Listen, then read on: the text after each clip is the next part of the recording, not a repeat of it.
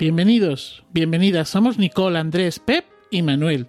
Y esto es Iberoamérica de Cuento, un podcast mensual dedicado al mundo de la narración oral en Iberoamérica. Un podcast de la red de podcast Emilcar FM. Racatatan tan tan, racatatan tan tan. Pues hasta ahora se conoce ese sonido, ese sonido que viene de una historia antigua, antigua, que sucedió en una isla donde solo vivían animales y dicen que los animales eran amigos. Estaba el elefante, que un día se fue a hablar con la ballena y le dijo, Psh, ballena, yo soy el rey de la tierra. Y la ballena lo encaró y le respondió, y yo soy la reina del mar. Y los dos se miraron y completaron juntos Vamos a gobernar la isla juntos, que los chiquitos sean nuestros esclavos. Ah, se quedaron tan animados que dijeron que eso todo iba a comenzar al día siguiente. El elefante se fue hasta su casa, la ballena también. Pero el conejo que estaba por ahí había escuchado todo. Por ahí descansando este conejo se levantó de un brinco y dijo, es que no va a pasar eso. Yo soy chiquito, pero quiero mi libertad. Yo no quiero ser esclavo de ballena y de elefante. ¿Qué es esto? Además, yo tengo mis amigos chiquitos. ¿Qué va a ser de la tortuga? ¿Qué va a ser del gusano? No, yo tengo que pensar en una solución. Y el conejo, pacatín, pacatín, pacatín, pacatín, pacatín, es el sonido del conejo caminando, patatín, patatín, patatín, patatín, se fue hasta donde estaba su hamaca, porque la verdad echado piensa mejor, y el viento que soplaba las orejas y el que pensaba, y el viento soplaba y el que pensaba, tuvo una idea. Saltó de la hamaca, pacatín, pacatín, pacatín, pacatín, pacatín, pacatín. Se fue hasta el centro de la isla donde tenía un baúl rojo. Abrió el baúl, sacó un tambor y sacó una soga. Pero era una soga grande, bien grande y bien resistente. Y con tambor y soga el conejo se fue pacatín, pacatín, pacatín, pacatín, pacatín, pacatín, hasta la orilla. Y en la orilla llamó, ¡Ah! ballena, reina del mar. La ballena parece feliz, pero ¿quién me llama reina antes del reinado?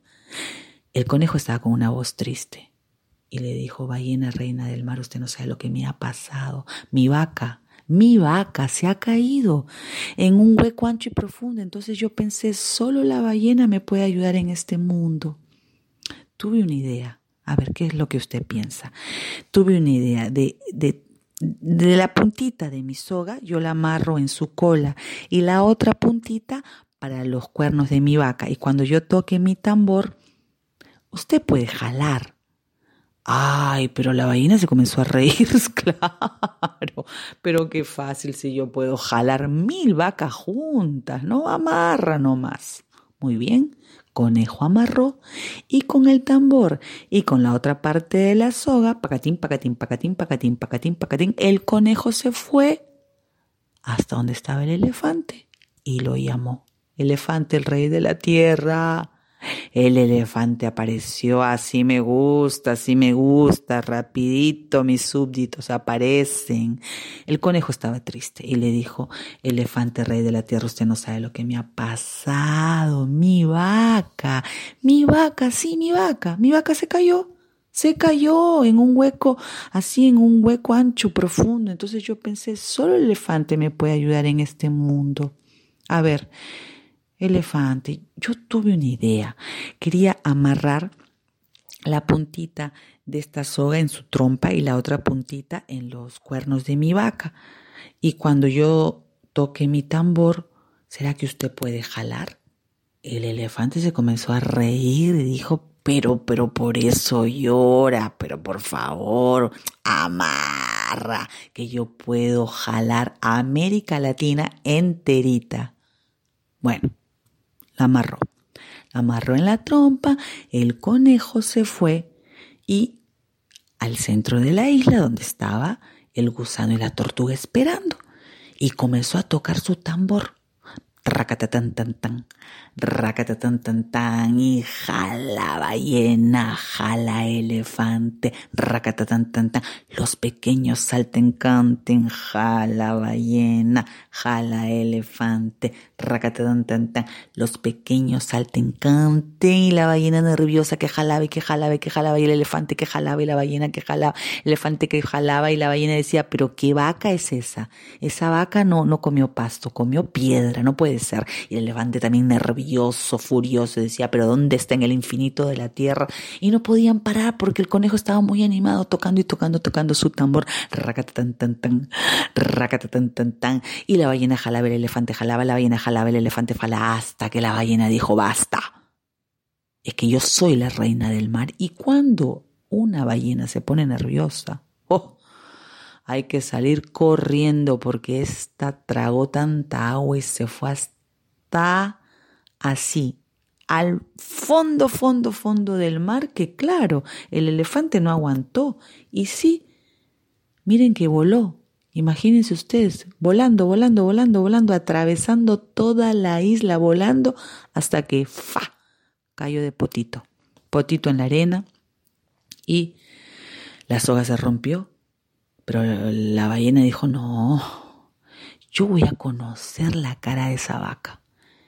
Y cuando apareció la ballena en la orilla, lo encuentra bien sentadote al elefante. Ah, tú eras el que te hacías pasar por vaca farsante. Y el elefante, oye, ¿qué te pasa? Y se comenzaron a insultar que yo no puedo repetir aquí lo que me contaron. Solo sé que fueron grandes enemigos. Ah, el elefante fue a gobernar su propia vida, la ballena también no apareció por ahí y dicen que racatatan tan tan, tan tan, los pequeños conmemoran su libertad, racatatan tan tan, tan tan, porque hasta ahora se conoce ese sonido.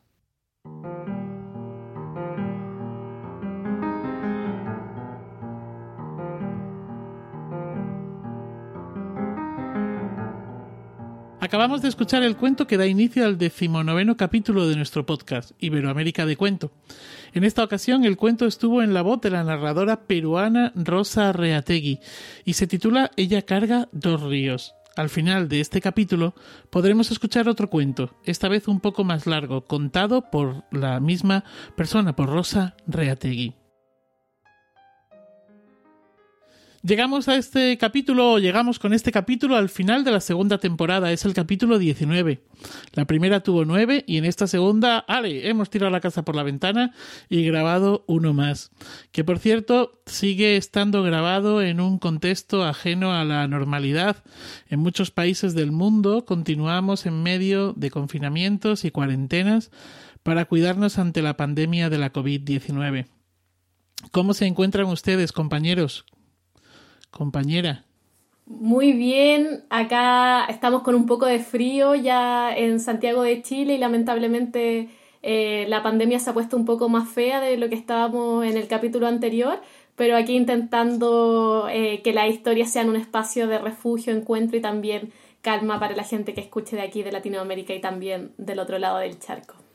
Hola, por aquí Andrés, al lado de Nicole, como siempre. Eh, bien, esperando, esperando que pase todo esto, envidiando un poco también a los europeos que los vemos ya saliendo un poquito. Seguro que nos va a tocar en, un poquito, en un poquito de tiempo más. Hola amigos, amiga, pues nada, yo aquí desde Guadalajara, ya sabéis, la capital mundial del cuento contado y, accediendo poco a poco a esta desescalada, a este acercamiento a la nueva normalidad que llaman aquí, eh, quienes saben, y bueno, muy contento porque ayer em, hubo una primera función de cuentos eh, de una compañera nuestra, de Laura, eh, presencial, ¿no? Y es algo emocionante. Lo hemos visto las fotos, hemos visto también eh, una, una, pequeña, un pequeño reportaje que hicieron en televisión en Canarias y, y a uno le emociona mucho poder ver estas cosas que son como atisbos de normalidad. ¿no? Yo tengo otra función para el 20 de junio prevista con un poquito de público y estoy como tachando los días del calendario. Pues desde Alcalá de Henares, cuna de Cervantes, patrimonio de la humanidad, pues igual, igual. Eh, a Pepe y a mí nos separan eh, apenas 20 eh, kilómetros, pero estamos en fases de desescalada totalmente diferentes porque pertenecemos a provincias y comunidades autónomas diferentes. Pero bueno, todo llegará, todo, todo llegará. A ver si con un poco de suerte para el 20 de junio puedo ir a ver a contar uh, a Pep. sería la, Bueno, pues eh, vamos a continuar o vamos a comenzar y como es habitual, pues empezamos contando de qué irá el Iberoamérica de cuento de este mes. ¿Qué nos traen, compañera, compañeros? Yo en esta ocasión eh, fui la encargada de solicitar los cuentos que nos acompañaron al principio y que también nos acompañarán al final en voz de Rosana Reategui, una narradora peruana que vive en Brasil y que con mucha generosidad nos mandó estos audios y también estuve gestionando las anécdotas que nos llegaron en historias de cuentos. Eh, yo por mi parte traigo la entrevista en profundidad de este capítulo a Martín Céspedes, narrador boliviano, el Tincho, y también algo de agenda para compartir. Yo traigo el reportaje de, que ha hecho Sandra Araguas, vamos que no he hecho yo nada, le pedí que por favor continuara con la segunda parte, con el trabajo en profundidad que se hace con los textos que recoge cuando va a trabajar por, pueblitos, por valles, bueno, la continuación del reportaje del, capítulo anterior y también traigo la recomendación, un, un librito para terminar el podcast. Pues yo, como ya habrán podido adivinar, soy el encargado de coordinar este capítulo y traigo también una pequeña nota de, agenda. Si les parece, vamos a dar paso a la entrevista que Andrés hizo a Tincho Céspedes.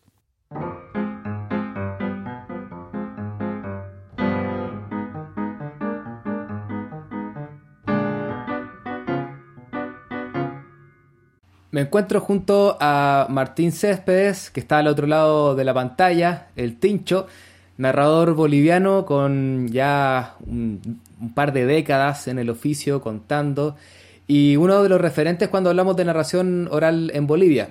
Nos acompañó en un programa de Iberoamérica de Cuentos hace algunos cuantos episodios atrás con algunos cuentos de, de tradición que nos contó y ahora quisimos ir un poquito más en profundidad para, para esta entrevista.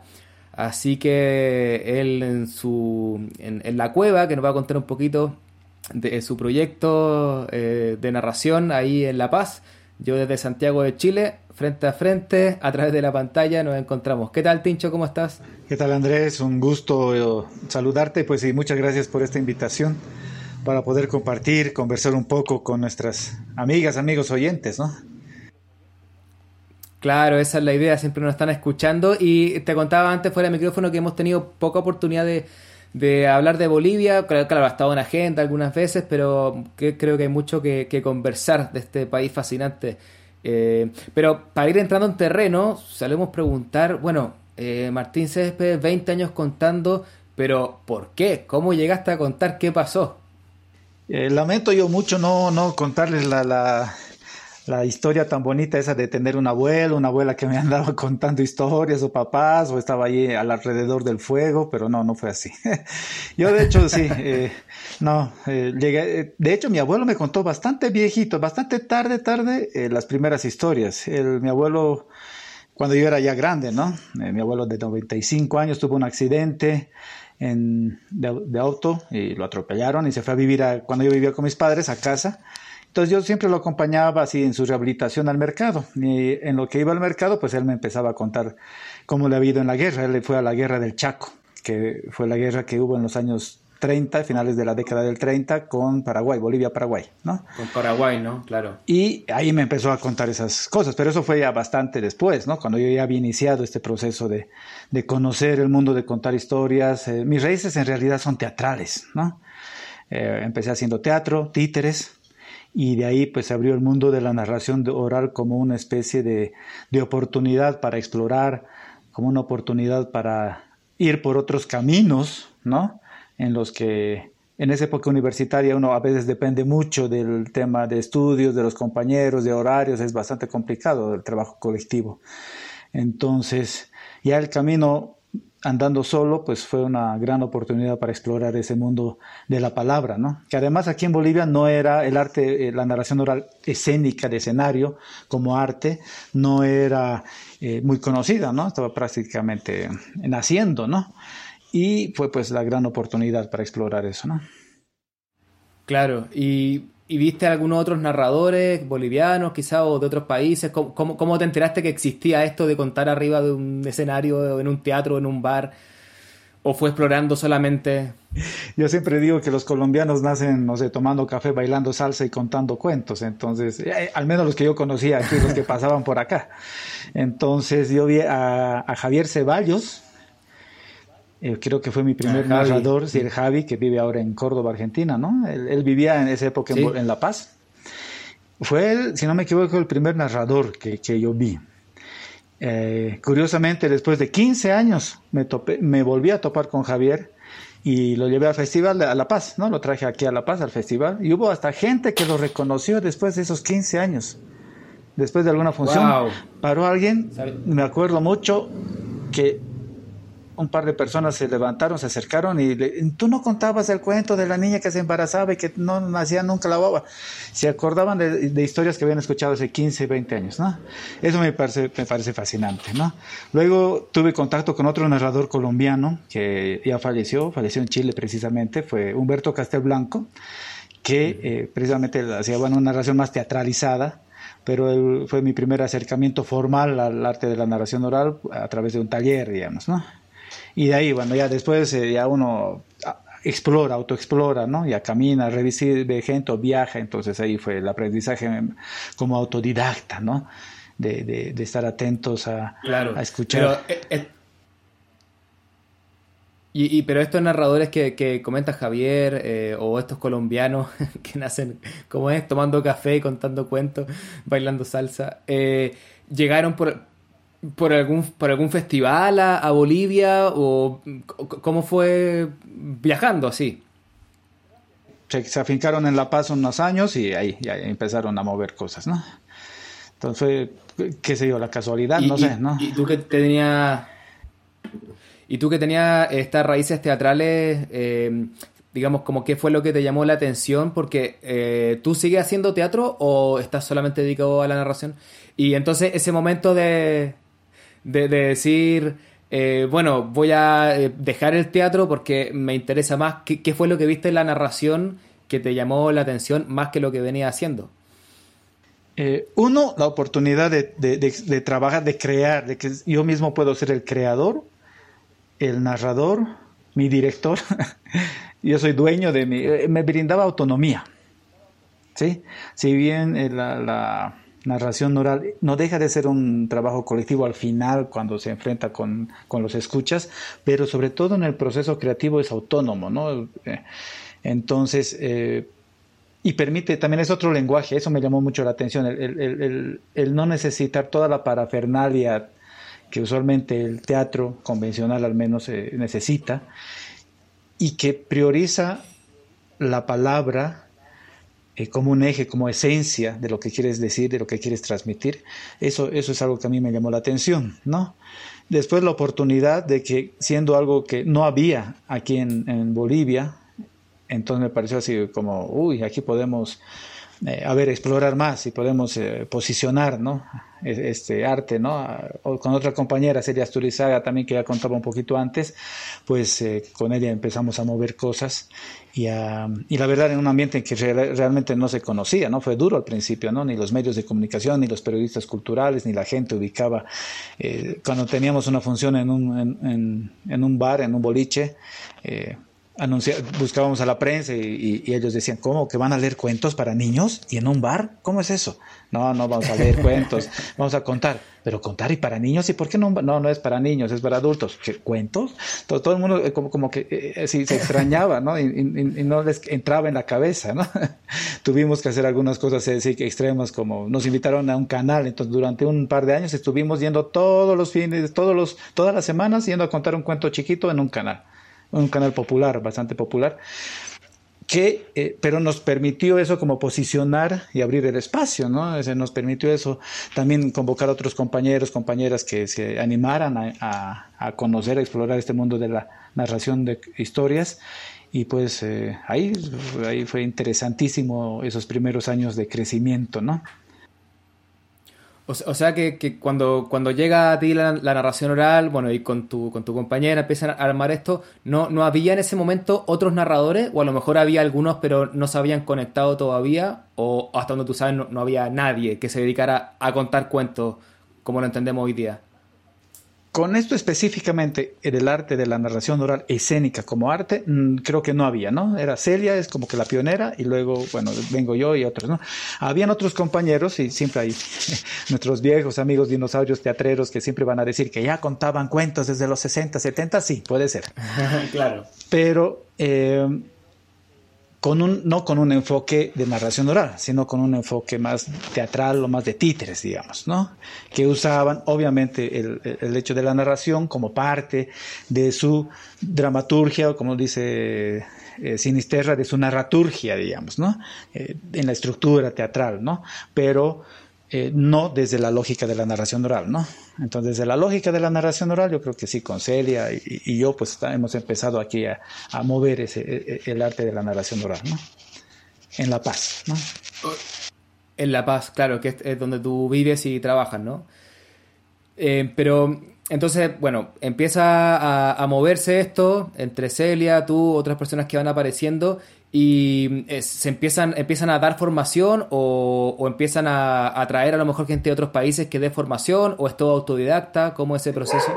Exactamente. El, el tema de la formación, bueno, nosotros no, porque estábamos en proceso de aprendizaje precisamente, ¿no?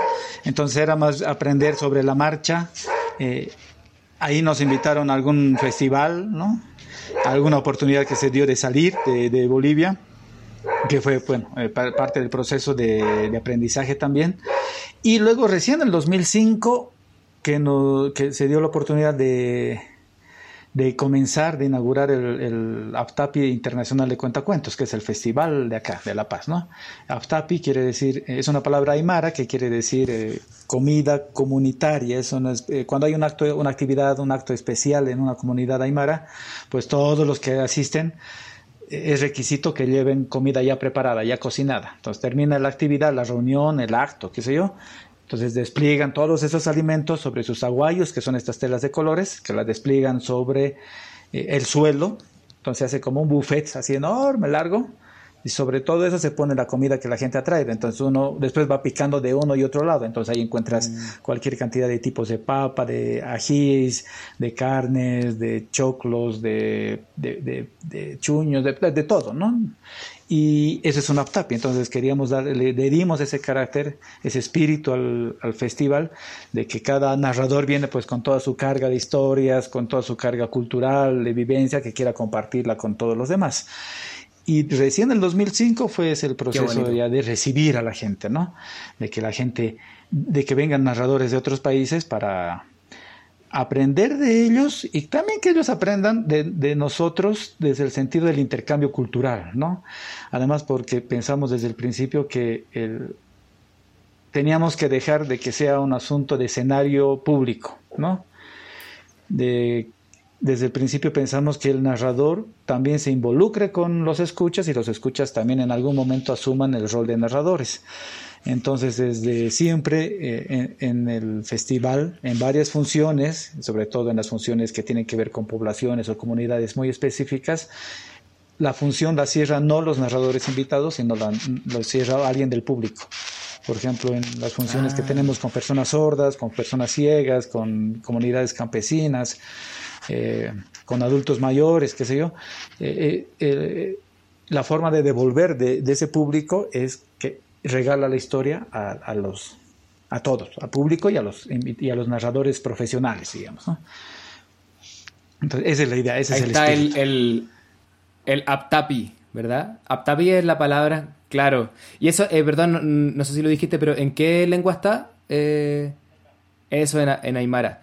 Oye, y justamente sobre, bueno, qué bonito en realidad el, sentido comunitario que se plantea desde el principio de este festival, que eh, entiendo que va ininterrumpidamente ya llegando a sus 15 años, ¿no? Exacto. Hoy, hoy, hoy 31 de mayo que se está realizando esta entrevista, estamos grabando, pues está, hoy tenía que empezar justamente la celebración de los 15 añitos, quinceañeros.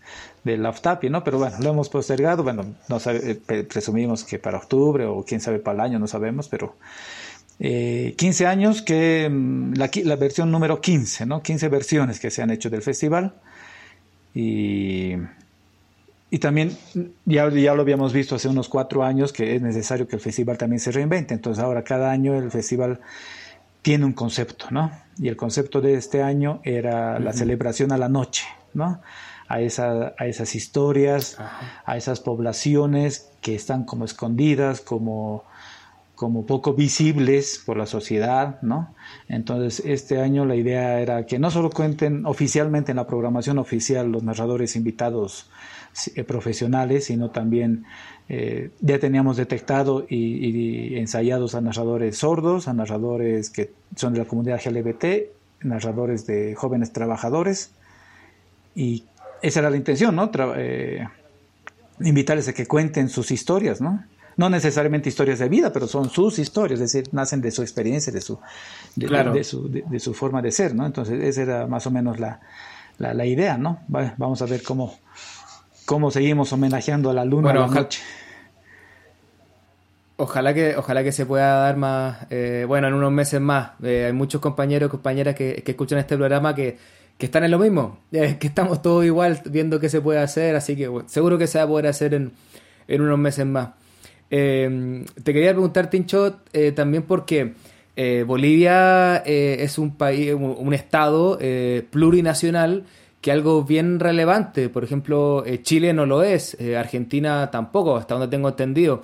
y nos sentimos como admiramos digamos que Bolivia haya tenido esta como determinación de decir mira somos muchos pueblos mucha etnia muchas culturas eh, con distintas lenguas. Según entiendo, son 34. Corrígeme si es que me, equivoco.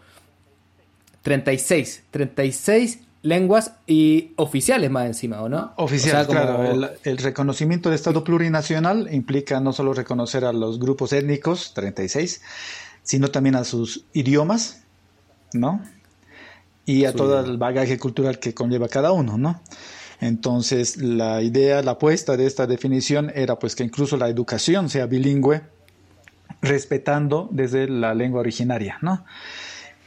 Creo que ha tenido muchas fallas, creo que todavía está medio camino y de hecho, la verdad, en este proceso actual, en este momento, en esta coyuntura, hay muchas voces oficiales que están demandando que se vuelva a la República, o sea, la noción anterior, se elimine lo de Estado plurinacional y se vuelva a la República. Seguro, sí, sí, porque siempre van a, siempre van a aparecer. Lo, que no quita que hay al menos 36 pueblos y lenguas que existen, más allá de si son reconocidas por, como en, por el Estado o no.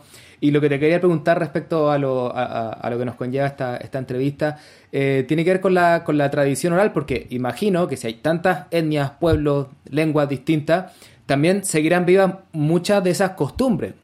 Eh, de las costumbres de, los pueblos y nos estabas contando un poquito eh, respecto de lo que es el, el Aptapi. Y mm, entonces la pregunta más específica es si es que eh, sigue viva también la, transmisión oral de cuentos, de historias, o si se ha ido perdiendo, ¿cómo lo ves?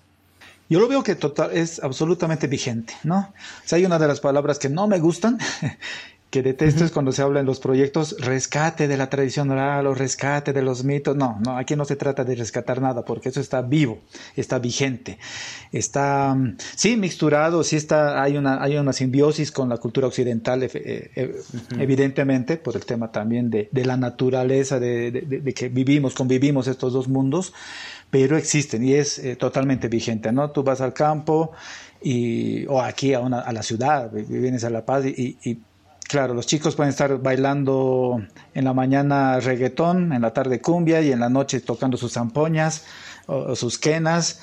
Eh, lo mismo, es decir, eh, haces Halloween un día y al día siguiente estás haciendo tu altar de la, del Día de Muertos para recibir el alma de tu, de tu abuelito, ¿no? Entonces, una cosa no se pelea con la otra, juegan entre ambas, ¿no? Entonces, para mí, eh, creo que está totalmente vigente el tema de la tradición oral, sobre todo por una situación, ¿no?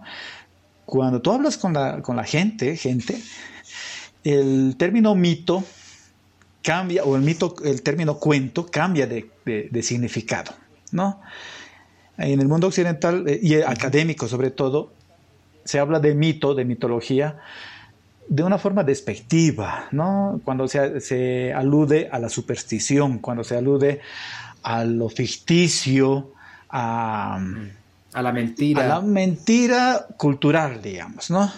En cambio, cuando tú hablas con la gente, la gente cree que esa historia no es un mito en ese sentido, sino es una verdad, claro. ¿no? Que esos ah. personajes, que esa sirena, que ese caricari, que es un espectro, un personaje medio siniestro, que es real, ¿no? Que el queco, que es esta deidad en miniatura, que, que trae la esperanza, que, es real, o sea, no, no es una mentira, no es un mito, ¿no? A eso me refiero. Por lo tanto, si tú le preguntas a una abuelita, a un abuelito de Mari y le dices, eh, si sabe algún cuento de su comunidad, siempre te van a decir, no, no sé qué es cuento, no, no, no conozco ningún cuento.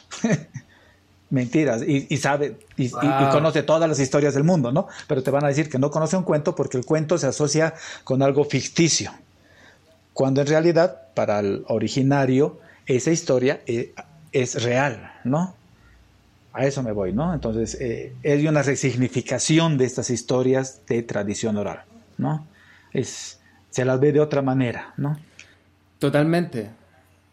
Totalmente, porque eh, lo que pasa, estoy pensando en, bueno, en las grandes ciudades o, en Europa, hemos, tenemos una sección en, en Iberoamérica de cuentos sobre tradición, y claro, siempre es como, esto como que se está acabando, digamos, como que quedan unos viejitos allá, tuvimos un reportaje maravilloso de Sandra Aragual, capítulo pasado, eh, donde contaba cómo va recopilando. Y claro, son unos viejitos por allá en un pueblo que hay que buscar mucho hasta llegar a ellos y, hablar mucho con ellos hasta que recuerdan un cuento eh, o un romance o, bueno, lo que sea. Eh, pero sí está como la idea entre los recopiladores o la gente que se dedica a ir a buscar esta historia de que el, cuento largo, eh, ese que se contaba en la noche, eh, en, el fuego, en la lumbre, ese ya se ha perdido. Lo que queda son como algunos trozos de alguna historia o resúmenes.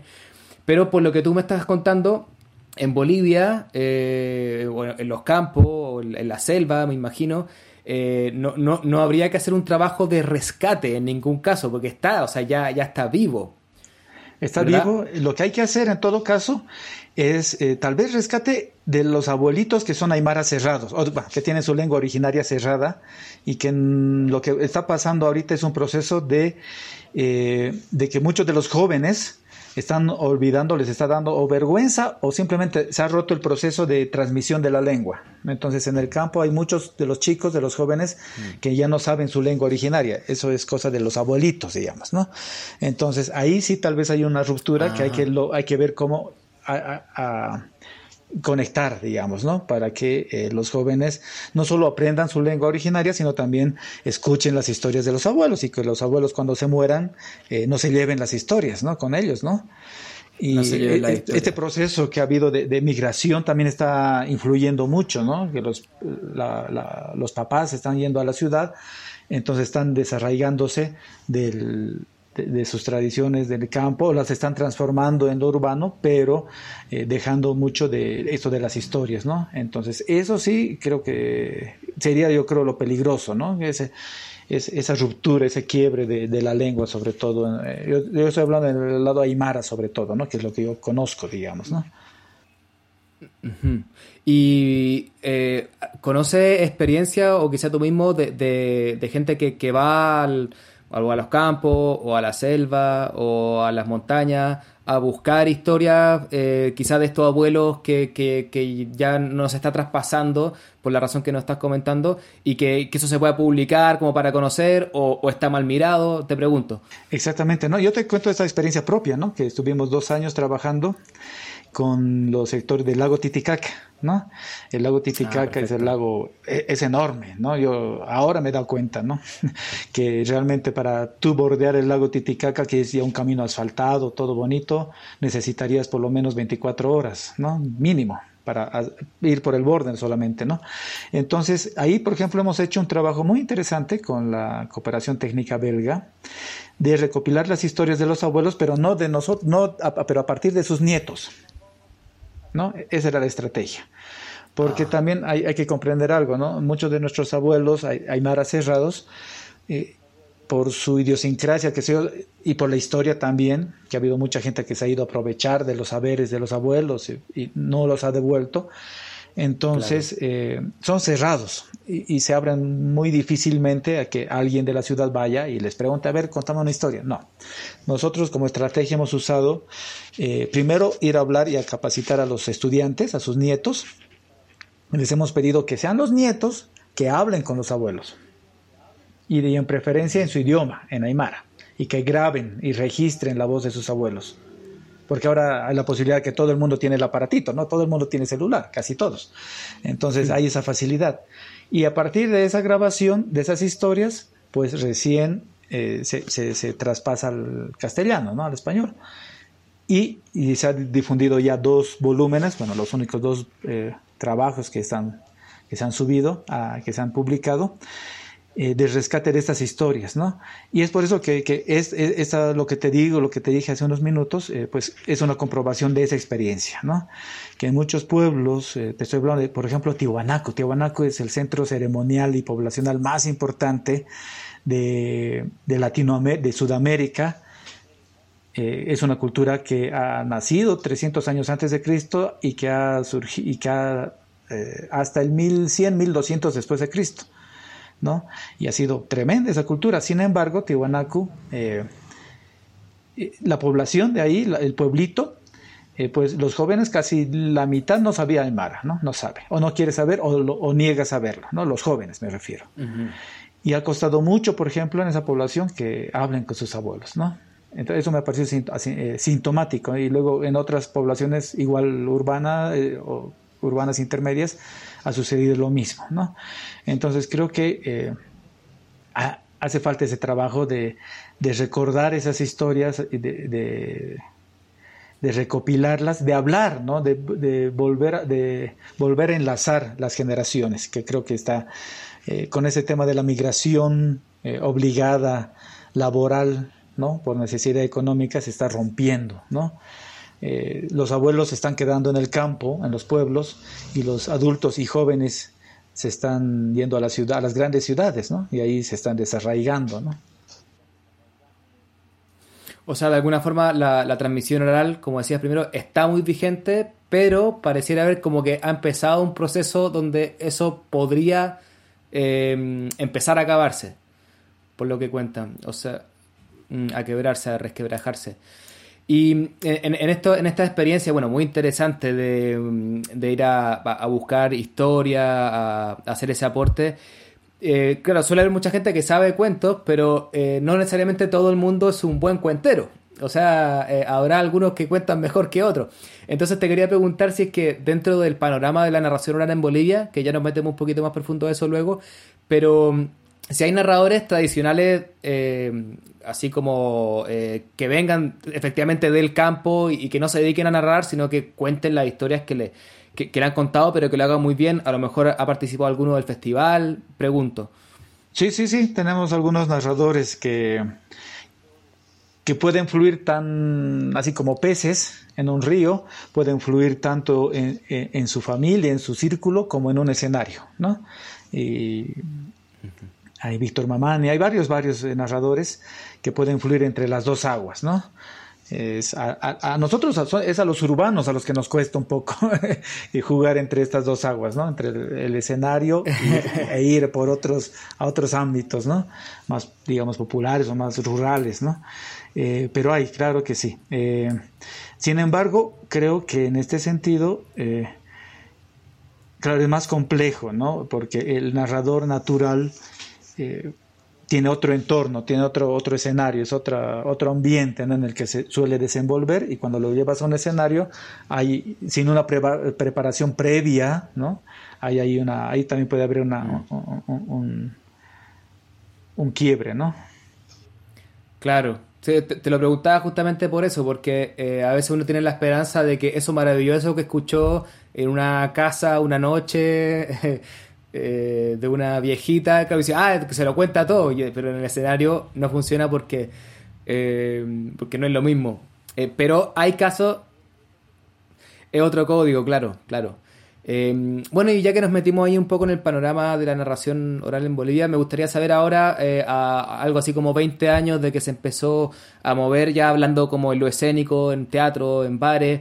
Eh, yo estuve el año 2012 por allá, yo empezaba a contar recién, no sé si recuerda, y estuve ahí en la cueva y participé, había un, festival, me imagino que sería el Aptapi, pero que tenía eh, como mm, unas rondas clasificatorias. No sé si era un concurso, no lo recuerdo bien. Pero me acuerdo que me llamó mucho la atención porque, claro, iba en un bar eh, o en distintos bares, iban distintos eh, cuenteros y había un jurado que entiendo que lo hacía pasar como a la ronda siguiente. No sé si eso se, hizo siempre o fue solamente esa vez que yo estaba ahí. Se hicieron tres versiones de ese, el, ají de la lengua. era una ronda, ah, era, lengua. era una forma de clasificar a los narradores locales, ¿no? A los locales. Ah, perfecto. Y la idea era ahí que, sí, en, esas veces que tú estuviste, pues hacíamos funciones en bares, en, escuelas, hasta en kinderes, con niños chiquitos, para que el narrador, ver, vamos a ver cuál es su fortaleza y cuál es su ambiente y cuál es su público, y se mueva por todos esos lados. Pero se han hecho unas tres, tres versiones de, ese, esas clasificatorias. Tenía esa como te lo preguntaba porque recuerdo que ahí vi mucha juventud. O sea, estuve en unos tres o cuatro bares que fui ahí de, eh, colado, como decimos, eh, a, mirar. Y eran todos jóvenes. O sea, entre. Recuerdo haber visto una chica que de unos 17 años. Y no sé si de los que yo vi eh, habría tenido alguno más de 30. Entonces me daba la impresión de que se estaba como generando algo que venía como desde la. así como más, no sé si universitario. Entonces un poco por ahí la pregunta, saber hoy día eh, ¿Cuántos cuenteros hay en, Bolivia? Eh, quizá eh, si es que se han organizado de alguna forma en algún gremio, por así decir. si hay otros festivales, aparte de, la TAPI, que nos cuenten un poquito, porque así como si yo fuera a, Bolivia ahora, después de ocho años, ¿qué, me encontraría? ¿Qué, qué vería? festivales, narradores, ¿en qué está la situación actual? te comento algo interesante, ¿no? Producto de esta pandemia, de iniciativa de unas compañeras de Cochabamba, pues estamos organizándonos los narradores y narradoras orales de Bolivia por primera vez y estamos en una plataforma nacional, ¿no? Una plataforma nacional. Estamos ahora bordeando los 70 narradores inscritos, eh, alrededor de 70 a nivel nacional. Esto es casi todos los departamentos. Bolivia tiene nueve departamentos, desde la parte amazónica que es Pando hasta el sur que es Tarija y hay narradores en todos los departamentos, ¿no? Y eh, profesionales, me refiero, o, escénicos, eso, ¿no? y eh, estamos en ese proceso de organizarnos para encarar eh, también algunos proyectos, estamos encarando acercarnos al estamento, al Ministerio de Culturas, para ver soluciones o alternativas o plantear propuestas para salvar esta crisis coyuntural ¿no? a, partir de la pandemia. Eh, pero ya yo creo que es un primer gran paso para, para organizarnos a nivel nacional, ¿no? Por supuesto. Y, de, estos, de estos 70 narradores que se han encontrado hasta ahora, eh, ¿viven algunos del cuento solamente o, todos combinan con otra eh, arte? ¿Cómo es un poco? O, todavía ese diagnóstico no está hecho? Eh, no está oficialmente hecho, pero te diría que en La Paz al menos un 70% vivimos solo de esto. Un 70% solo del cuento, sí, en La Paz, ¿no? Eh, en del arte, del arte en general, ¿no? El cuento, hay otros que también hacen teatro y qué sé yo, ¿no? Pero el arte y la narración oral como, como oficio principal, aquí en La Paz sí. En, otros, en otras ciudades ya van bajando los porcentajes, variando, ¿no? Pero, eh, y la mayoría, como tú dices, y esa perspectiva y esa, y esa visión está correcta hasta ahora, ¿no? La mayoría, gran mayoría, eh, sí son jóvenes, ¿no? Me imagino un promedio de 28 años, por ahí, ¿no? 27, por ahí. Que es bien interesante porque eh, hay muchos países, creo que incluyo a Chile, donde mm, la narración como que no ha logrado penetrar como en capas más jóvenes, 18, 19, 20 años. de hecho, yo tengo 30 y sigo siendo uno de los más jóvenes ¿qué cuenta? Y, eh, estamos en ese proceso de ver, bueno, pero que cómo, cómo hacer, ¿no? ¿no? ha logrado meterse bien en la universidad, excepto algún par de, de excepciones. Y eh, otros festivales, aparte de, de la TAPI, o sea, si yo fuera a Bolivia y, quisiera pasearme por todos los festivales que hay. Eh, ¿Cuántos me toparía? ¿Un par o diez? O, solo está la TAPI? Ha habido momentos en que teníamos varios festivales. Ahora, bueno, estoy exceptuando el tema en tiempos normales, digamos, ¿no? Exceptuando lo de la pandemia. Claro, sacando la pandemia. Sacando la pandemia, estaría, bueno, el de La Paz. Estamos con el de Cochabamba, que también es bastante antiguo. De hecho, es el primero, el de Cochabamba. Cochabamba Cuento Contigo. Eh, y luego hay un festival que nace a partir del Festival de Cochabamba, el de Oruro, el de la ciudad de Oruro. Había uno en Santa Cruz que llegó a la sexta, quinta versión y desapareció. Y ya, paré de contar. Hay otros intentos, ¿no? Ha habido intentos en Potosí, hay intentos en Sucre, hay un intento en Pando, que es la parte amazónica, pero ahí están, ¿no? Entre que un año hay, otro año no hay, o están en proyecto, ¿no? Es como inestable, digamos, eso, ¿no? Entonces yo te diría que el de La Paz, el de Cochabamba y el de Oruro vienen a ser los eventos más estables, ¿no? De narración oral, ¿no? Precisamente además esta plataforma busca impulsar a estas otras ciudades, ¿no? Que quieran hacer sus eventos o sus movimientos, ¿no? Eh, porque además yo pienso que el, que el, tema del festival viene a ser solamente la punta de lanza, ¿no? El festival es como la vanguardia de un movimiento que debiera ser anual, ¿no? Debería ser permanente, ¿no? El festival es solo la, cara, la imagen bonita, pero es el trabajo regular, cotidiano, diario, que eh, es el que sostiene un festival, ¿no? Si un festival solo aparece una vez al año y chao y se va, no, no pasa nada, ¿no? ¿no? No tiene ningún impacto, digamos, ¿no? No, por supuesto, por supuesto.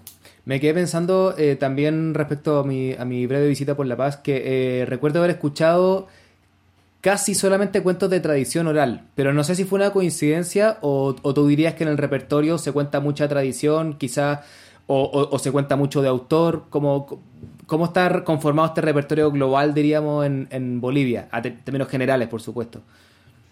Posiblemente en la época en que tú estuviste, hace unos ocho años, sí. Eh, posiblemente sí, la tradición oral todavía pesaba, pisaba muy fuerte. Ahora eh, creo que eh, hay mucho cuento de autor, de, autor propio, ¿no? De autoría propia. Cuento propio.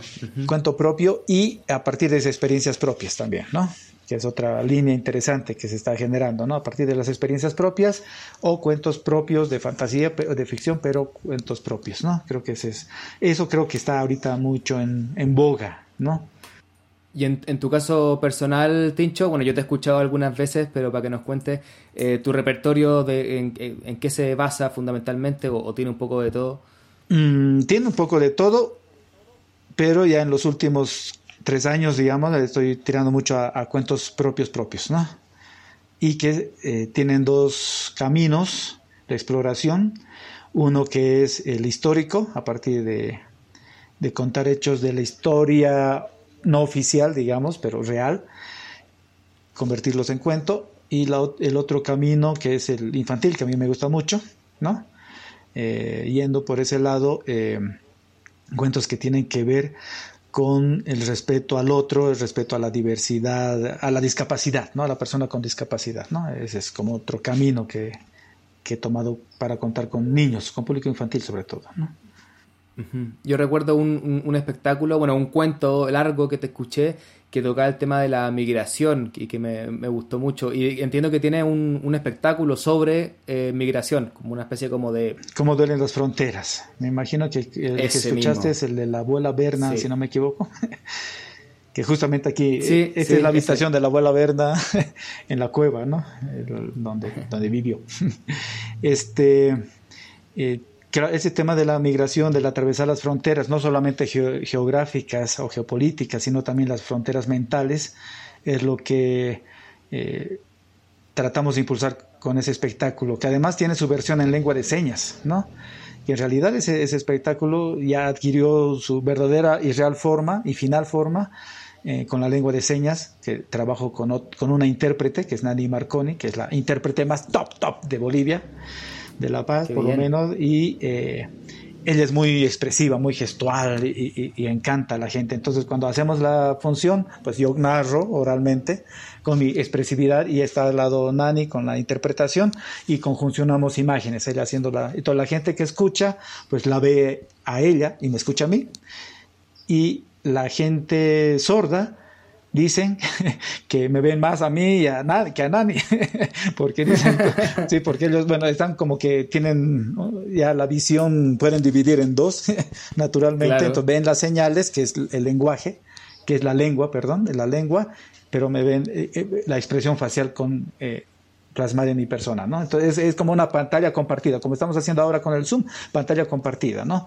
Claro, y, es, muy interesante porque es, como, es como una, cuando uno ve una película con subtítulos, o sea, eh, Nani sería como los subtítulos y, y, tú serías como la, la, imagen, digamos, el cuento mismo. Qué interesante. Y eh, ha mencionado varias veces en el festival la inclusión para personas ciegas, este espectáculo que se hace con lengua de señas.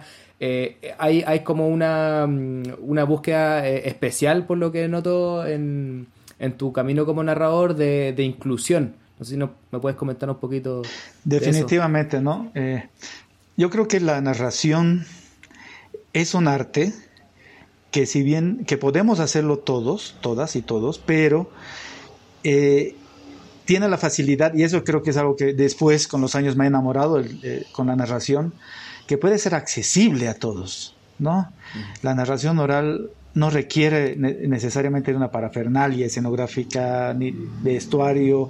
Obviamente sí, si lo piensas, si lo hacemos bonito, sí, pero eh, en la esencia es la palabra, por lo tanto es muy portátil, por lo tanto es accesible, por lo tanto tiene, diríamos así, bajos costos de producción. Por lo tanto, si es así la realidad, entonces, ¿por qué no llevarlo? ¿Por qué no hacerlo accesible a todos? ¿no? Y además porque eh, siendo la raíz de las artes escénicas, la narración oral como raíz de las artes escénicas, pues entonces eh, hay una identidad y hay una conexión natural de la gente con este arte. Por lo tanto, hay que aprovechar eso. Entonces, yo creo que eh, el contar historias, tenemos que explotar esta arista, ¿no?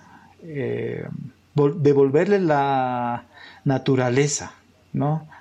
La naturaleza que es ampliar el escenario, que el escenario está bonito, está bien para el espectáculo, pero tiene que llegar el momento en que lo ampliemos hacia los escuchas y los escuchas también eh, se motiven a responder no con el aplauso, sino con otras historias, ¿no? Esa creo que es, en ese momento creo que se produce la magia, ¿no? Eh, porque además esa creo que es la esencia del contar cuentos. Veo que es la respuesta, el feedback, la retroalimentación de los escuchas, plasmada no en el aplauso, no en el reconocimiento complaciente, sino en la motivación para desatarle otras historias, o para replicarte, o para refutarte, no importa. Pero si le das esa oportunidad al escucha de que se identifica de tal manera y que, y que es capaz de decirte, no, no era así, o decirte, sí, yo también he vivido eso. O no, eh, veamos, yo, yo conozco otra versión de, ¿no? Entonces ahí se está generando la magia, ¿no? Que esa es la magia que creo que buscamos todos los narradores, ¿no? De generar algo, ¿no? Algo concreto, ¿no? Algo que se pueda plasmar en su palabra, ¿no? Y con las personas con discapacidad, pues también me pasa mucho eso, porque es, eh, me parece que es un mundo que, que, que es aprender otra lengua, ¿no? Es como tú aprendes eh, inglés y el inglés no solamente aprendes el inglés gramatical, sino aprendes una forma de ver el mundo, que es otra forma de ver el mundo, ¿no? Y lo mismo pasa con la lengua de señas, ¿no? Yo recién estoy aprendiéndola, recién, pero ya estoy trabajando con este asunto ya hace unos cuatro años, digamos, ¿no? Eh, con, con, las personas ciegas, sí, hace ya 14 años que estoy, de hecho desde que hice mi tesis universitaria me he imbuido en ese mundo, hace ya unos 20 años precisamente, y es otro mundo, ¿no? Y creo que eso es lo que me cautiva, el explorar esos otros mundos. Eh, para que no se queden encerrados en sus cuatro paredes, sino para, para que se comuniquen, para que, para que fluyan, para que salgan de ese encierro, de esa cuarentena eterna en la que están las personas ciegas. Hay una cuarentena eterna y no nos damos cuenta. Nosotros como sociedad estamos eh, condenando a una cuarentena eterna a las personas con discapacidad, o a muchas poblaciones, pero en específico a las personas con discapacidad, ¿no? Eh, ¿Qué hace? ¿Cómo se divierte una persona sorda? ¿Cuántas posibilidades de acceso a un espectáculo de cuentos o de teatro o de danza tiene una persona sorda? Nada, casi nada, al menos aquí en Bolivia es prácticamente cero, prácticamente cero. Y entonces se ha vuelto una apuesta en, tratar de revertir. Eh, por fortuna yo tengo muchas posibilidades de, que me llaman para gestionar eventos, funciones, actividades relativamente grandes desde el municipio, desde otras instancias y yo trato, trato, trato siempre de incluir eh, un intérprete o hacer una, un grupo especial con, con, personas ciegas o algo así, ¿no? Para que también esas personas, esas poblaciones tengan acceso a eso que cualquiera de nosotros lo tenemos y lo sabemos natural y que no es tan natural con otras poblaciones, ¿no? Totalmente. O sea, tenemos un arte que es muy democrático, podríamos decir, porque puede llegar a todos, pero para que sea realmente así, eh, hay que saber hacer y bueno, es maravilloso lo que estás comentando. Se nos fue, se nos fue el ratito, pero me encanta que terminemos con esto último que es tan bonito, eh, la narración eh, inclusiva, la narración que llega a todos, la narración que nos, que nos encuentra. Así que muchas gracias Martín por, por este ratito, Martín Césped, narrador boliviano. Y mm, no sé si quieres comentar algo más o si dónde pueden encontrar información sobre eh, el proyecto, el festival o, a ti como narrador. Pues hermano, gracias Andrés. Primero qué gusto verte y hablarte y hablarnos, escucharnos. Eh, y a todos los amigos del mundo entero, pues están invitadas, invitados a Bolivia, La Paz, aquí a nuestra cueva, cueva de cuentacuentos.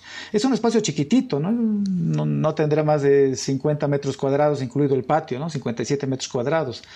Pero estamos ahí haciendo desde los espacios pequeños, eh, estamos haciendo posible que se generen, se genere movimiento, ¿no?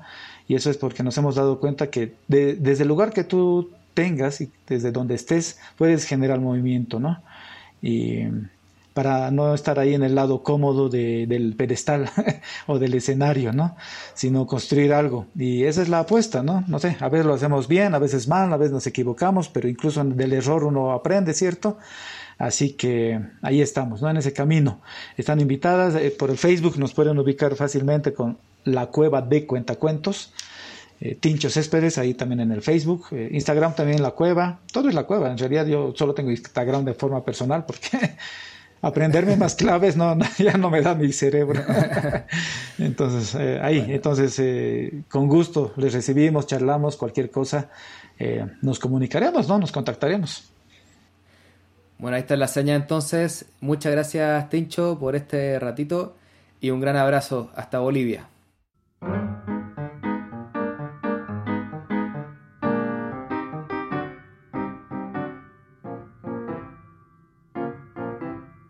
Bueno, compañeros, ¿qué les ha parecido la conversación? Pues me ha gustado un montón, me ha gustado mucho las preguntas, me ha gustado mucho las respuestas, me ha parecido que me podría quedar escuchando a Tincho un montón de, rato más porque la verdad es que eh, era bien interesante, ¿no? Y podríamos hablar mucho, largo y tendido de muchos temas que van apareciendo, empezando por los últimos, por ejemplo, todo lo de la inclusión nos daría para hacer un monográfico eh, en, Iberoamérica de cuentos solo sobre esa cuestión que él cita casi de pasada después de 40 minutos de otros temas bien interesantes, ¿no? Pero yo quería señalar dos ahora de primeras, porque como no vamos a tener conversatorio, no sé si luego le daremos otra vueltita. Eh, en primer lugar, eh, me, me, ha interesado mucho todo lo que comenta de cuando él empieza, porque es eh, una mostración, una demostración de lo que es la versatilidad de este oficio nuestro, ¿no? Esta idea de que con pocos recursos, gestionándotelo tú solo, trabajando, cultivando, ese trabajo de hormiguita que uno puede ir haciendo sin tener que depender de un grupo, eh, puede ir eh, rescatando y sobre todo montando una propuesta artística, estética, mm, eh, narrativa interesante, ¿no? Entonces él habla de esa autonomía, la pone, le da, la señala, le da mucho valor y habla también de cómo empezó y cómo esta situación en Bolivia pues ha ido cogiendo forma, tomando cuerpo, ¿no? Eh, yo estuve contando en 2006 en Bolivia, hace, hace años, en Santa Cruz y en La Paz, y tengo muchos recuerdos de aquel viaje y muy pocos recuerdos de, de tener compañeros eh, de oficio o de coincidir con ellos en aquel tramo. Entonces, todo lo que he oído en la conversación para mí es otra Bolivia distinta a la que yo percibí. Y además una Bolivia muy emocionante, que sí, está bien, tres festivales, seis, eh, que digamos como que hay un, tejido todavía eh, que está creándose, formándose, armándose, pero cuando habla de 70 narradores, muchos de ellos profesionales, cuando habla de esas edades tan jóvenes, ¿no? me, ha parecido muy emocionante. Y el otro tema que os quería comentar es, viene al hilo de esto, ¿no? y es la idea de que se están organizando. Eh, está ocurriendo en muchos países. Se están organizando en muchos países a raíz de todo lo que ha ocurrido con la COVID. Estamos teniendo tiempo muchos narradores y narradoras profesionales para eh, detenernos, pararnos, mirarnos, encontrarnos y trabajar juntos, ¿no?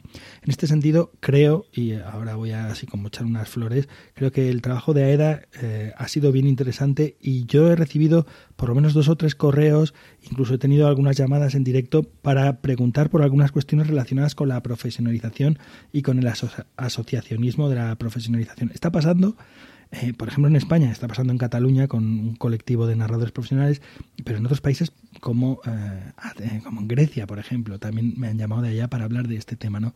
Entonces, a mí me parece que está bien porque ya somos un colectivo de profesionales, ya tenemos esa conciencia de ser profesionales, ya tenemos conciencia de oficio, de grupo, y em, estamos aprovechando, aunque parezca como que vamos con la lengua afuera, que, madre mía, pues venga, juntémonos, hablemos con el ministro. Bueno, va, está bien. Quizás eso hay que hacerlo ahora de emergencia, pero juntarnos y empezar a tejer esa otra, otro tejido asociativo, eh, yo creo que va a ser algo muy, muy positivo. Pues para mí la verdad es que también ha sido un gran descubrimiento porque igual que sí que conocía la existencia de otros festivales y también eh, tenía más referencias sobre narradoras y narradores de otros países de América, en el caso de Bolivia pues era para mí absolutamente eh, desconocida. ¿no? Sí que había oído hablar un poco de, de Tincho pero, pero poco más. Y bueno, de todo lo que hice, a mí, como, has dicho tú, Pep, luego volveremos quizá a darle una vuelta a todo esto, pero me quedo con, con un par de eh, ideas, ¿no? Por un lado, em, eh, es, esa idea de que la, la, idea de cuento, ¿no? Que como algo ficticio, que cuando llega y pregunta, eh, cuénteme un cuento, ¿sabe, sabe cuentos, ¿no? el rechazo que puede haber hacia esa o sea, el, decir, no, yo cuentos no me sé porque el cuento no pasó, es mentira, ¿no?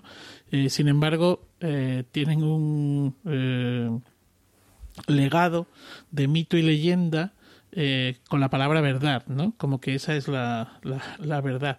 Y luego, por otro lado, también eso que él comenta de rescatar la lengua aymara, ¿no? Eh, me llama la atención porque además en la conversación hay varios momentos, o hay dos, tres momentos en los que él introduce algún término anglosajón y, y, y, cómo hace esa defensa de la lengua aymara, ¿no? Dice algo así como que con los jóvenes lo que está pasando es que se ha roto el proceso de transmisión de su lengua. Y bueno, esto es lo que me, así de primeras me, me quedo. Em, para mí fue, fue, muy bonito entrevistar a, Martín porque que contaba por ahí que eh, cuando yo recién empezaba a contar dije, bueno, eh, todavía ni siquiera conocía a Nicole y dije, voy a ir a, ver qué pasa con los cuentos en otros lados y fui, fui a viajar y todavía no contaba, entonces me fui con una guitarra. tocando canciones. Y, y, cuando llegué a Bolivia tenía las señas justamente por Javier Ceballos de este narrador, Tincho, que me contactó, me recibió, me llevó, como contaba, a escuchar cuentos por ahí. Y, y, me, permitió alojar en la cueva, que es este como espacio cultural que tiene muy pequeñito, y ahí estaba yo con mi saco de dormir, eh, tratando de, aprender de, los, de los cuenteros. Eh, entonces me resultó muy bonito ahora como claro, algo así como 10 años después, eh, ya entrevistarlo como, como colega. Bueno, fue como eso ya más personal, pero me, me, fue, me fue bonita la, la, experiencia. Y recuerdo de, esa vez que fui a Bolivia y ahora de la conversa, que una de las cosas que siempre me llamó la atención es que él eh, antes era un poco más específico en ese punto, quizás yo lo recordaba así, sobre que como que no había nada y pasó por ahí, él hablaba sobre todo de Javier Ceballos, este narrador colombiano maravilloso, y, y, como que pasó por ahí. Yo me imaginaba como, como los monitos animados, como alguien que pasa y, y, deja deja algo y claro, y 20 años después había un, un movimiento. Eh, no es tan así porque hay más gente trabajando y todo, pero siempre como esta idea de que donde, eh, donde el cuento llega, a veces si hay tierra fértil, como en, una, en un país tan oral como Bolivia, ¡pum! O sea, explotó. Pasó por ahí uno o dos narradores colombianos que tenían, como decía, el, el cuento en el, en el cuerpo. Eso motivó a la gente y, bueno, y Bolivia ahora tiene todo un movimiento con lo, que recordaba Pep, 70 narradores que se están organizando eh, a partir de la fertilidad misma de, eh, del país. Eso siempre como que me, me gustó mucho. Eh, me quería tener un poco lo que está hablando Manuel también respecto a que es muy interesante porque si comparamos como con lo que contaba Sandra, eh, por ponerlo en, comparación, está, Sandra hablaba como, claro, de ir a buscar muy a lo profundo eh, algunas personas específicas recomendadas que todavía recuerdan eh, cuentos, historias.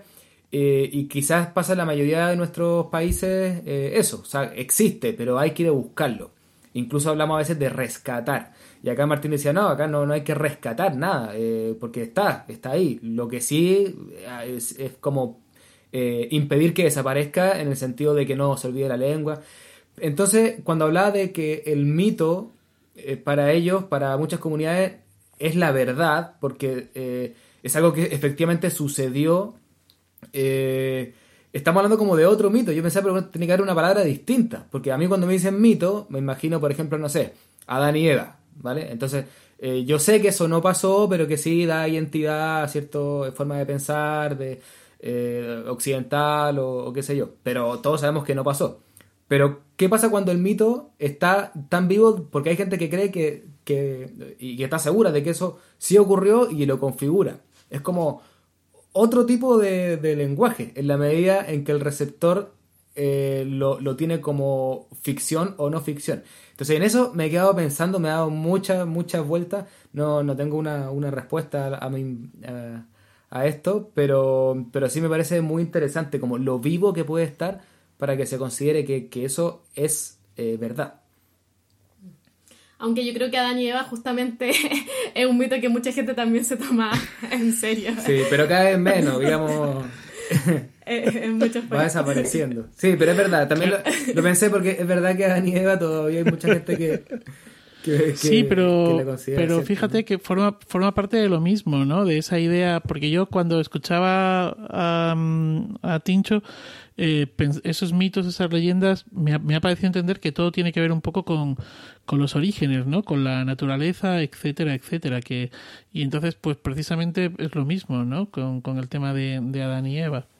Eh, independientemente de, que haya gente que crea en ello de esa manera. Claro, un poco, eh, eh, yo recordaba, perdona Nicole, ya te doy el paso, como yo siempre cuando estudié historia le pregunté, y hablaban de los dioses griegos, yo me, o los dioses romanos, mm, siempre preguntaba, ok, vale, esta era como la mitología, pero los griegos de esa época, o los romanos de esa época, ¿creían que esto había sucedido o era su mitología?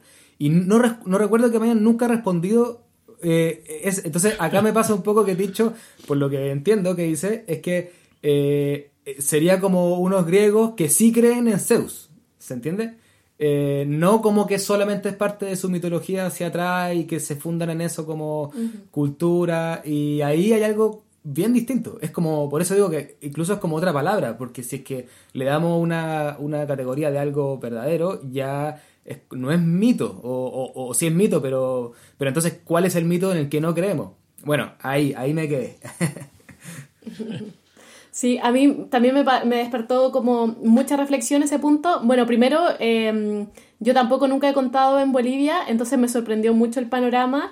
Eh, me sorprendió eso que decía Tincho, que de los narradores actuales más o menos el 70% vivía del cuento. Eh, pensé que había menos profesionalización, por decirlo de alguna manera, al respecto y que se daba un movimiento de narradores orales jóvenes. Eh, bueno, todo eso mucha sorpresa. Y, y, me quedé con el tema de resignificar la historia, de resignificar la lengua materna, que creo que es un tema que en Latinoamérica tiene que ser una lucha muy presente y muy actual sobre todo algunos países que como por apelar al desarrollo como Chile, empezamos a sepultar nuestras lenguas originarias. El mapudungún en Chile se habla muy poco. Eh, ahora hay como todo un movimiento de resignificarlo, de volver a adquirirlo, de volver a, a ocupar ciertas palabras fuera también del territorio mapuche pero antes a la gente que hablaba mapudungún se le miraba muy mal porque era la gente como poco educada que no estaba adquiriendo. Entonces, creo que hay mucha reflexión al, eh, al respecto y que Bolivia eh, va adelantado eh, en ese punto con respecto a otros países de Latinoamérica que están haciendo ese trabajo desde hace más tiempo y le están dando una importancia y una valorización. Y también me puse a pensar en eso de los mitos de cuando nos constituyen la realidad o empiezan a generar nuevas narrativas pienso que, justamente en la realidad chilena también teníamos algunos eh, mitos y leyendas originarias que después entraron completamente al plano de la ficción, como que se nos decían estos son eh, plano de la ficción, pero ahora eh, por esta revalorización quizás de, de los pueblos originarios, también veo en muchas partes que se están abriendo ceremonias citando estos mitos y también haciéndolos parte como una narrativa real, por decirlo de alguna manera. Eh, entonces, no sé, me puse a pensar en este transcurso de que vamos y volvemos, sobre todo los que tenemos algo, alguna raíz con, con estos pueblos ancestrales, de que a veces como que los tiramos para un lado ficticio, a veces cuando los necesitamos nos agarramos de ellos y decimos, no, en realidad no sé, ahora que en Chile tenemos sequía y estoy a punto de salir a hacer algún rito con porque con un tambor porque necesitamos la lluvia y sé que si lo hago lo voy a creer completamente. Entonces, ¿cómo nos van constituyendo la historia? Puedes sacar una, una virgencita en procesión también para pedir lluvia. claro. Todavía está vivo lo real maravilloso por aquí. oye, eh, eh, hay un tema también muy interesante. La verdad es que la conversación con Tincho ha sido muy potente. ¿eh? Eh, hay un tema que menciona los repertorios. Es un tema, ya sabéis que es una cuestión que a mí me interesa mucho. Y habla, eh, tú comentabas que cuando fuiste en el 2005, creo recordar, no, 2006. 2011, creo. ah, 2011. 2011 eh, oíste muchos cuentos de tradición. Sí. ¿no? Oíste que se contaba mucha tradición y como que eso ahora mm, va quedando a un lado, es muy interesante, ¿no? Porque eh, acá en España ocurrió eso. Eh, no se grabó mucha tradición porque todo el mundo conocía tradición, no hacía falta recoger, recopilar y en apenas dos generaciones desaparecieron todos los viejos que sabían los cuentos populares y se convirtieron en grandes tesoros los pocos que sabían y los recopiladores que eran capaces, los folcloristas, de dar con ellos, con esas viejas grandes colecciones. En los 80-90 acabaron las grandes colecciones. Y eso por un lado. Por otro lado, eh, los narradores que salen en los 80 y sobre todo 90, que esas dos primeras generaciones son más de contar cuentos literarios y cuentos propios. O sea, el, la aparición del cuento popular en el ámbito de la narración profesional ha sido un viaje eh, al que estamos, o sea, un lugar al que estamos llegando ahora.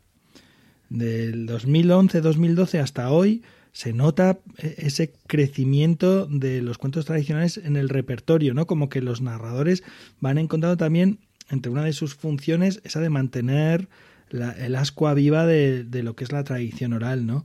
Ya que los cuentos populares han dejado de, de habitar en casas, en familias, en, muchos casos, pues de pronto los narradores han encontrado ahí un filón, porque muchos son grandes, extraordinarios cuentos para ser contados, pero también por otro lado sienten la necesidad de mantener eso, porque como has dicho tú, Nicole, son identitarios, también forma parte de la identidad de la comunidad, del colectivo, ¿no?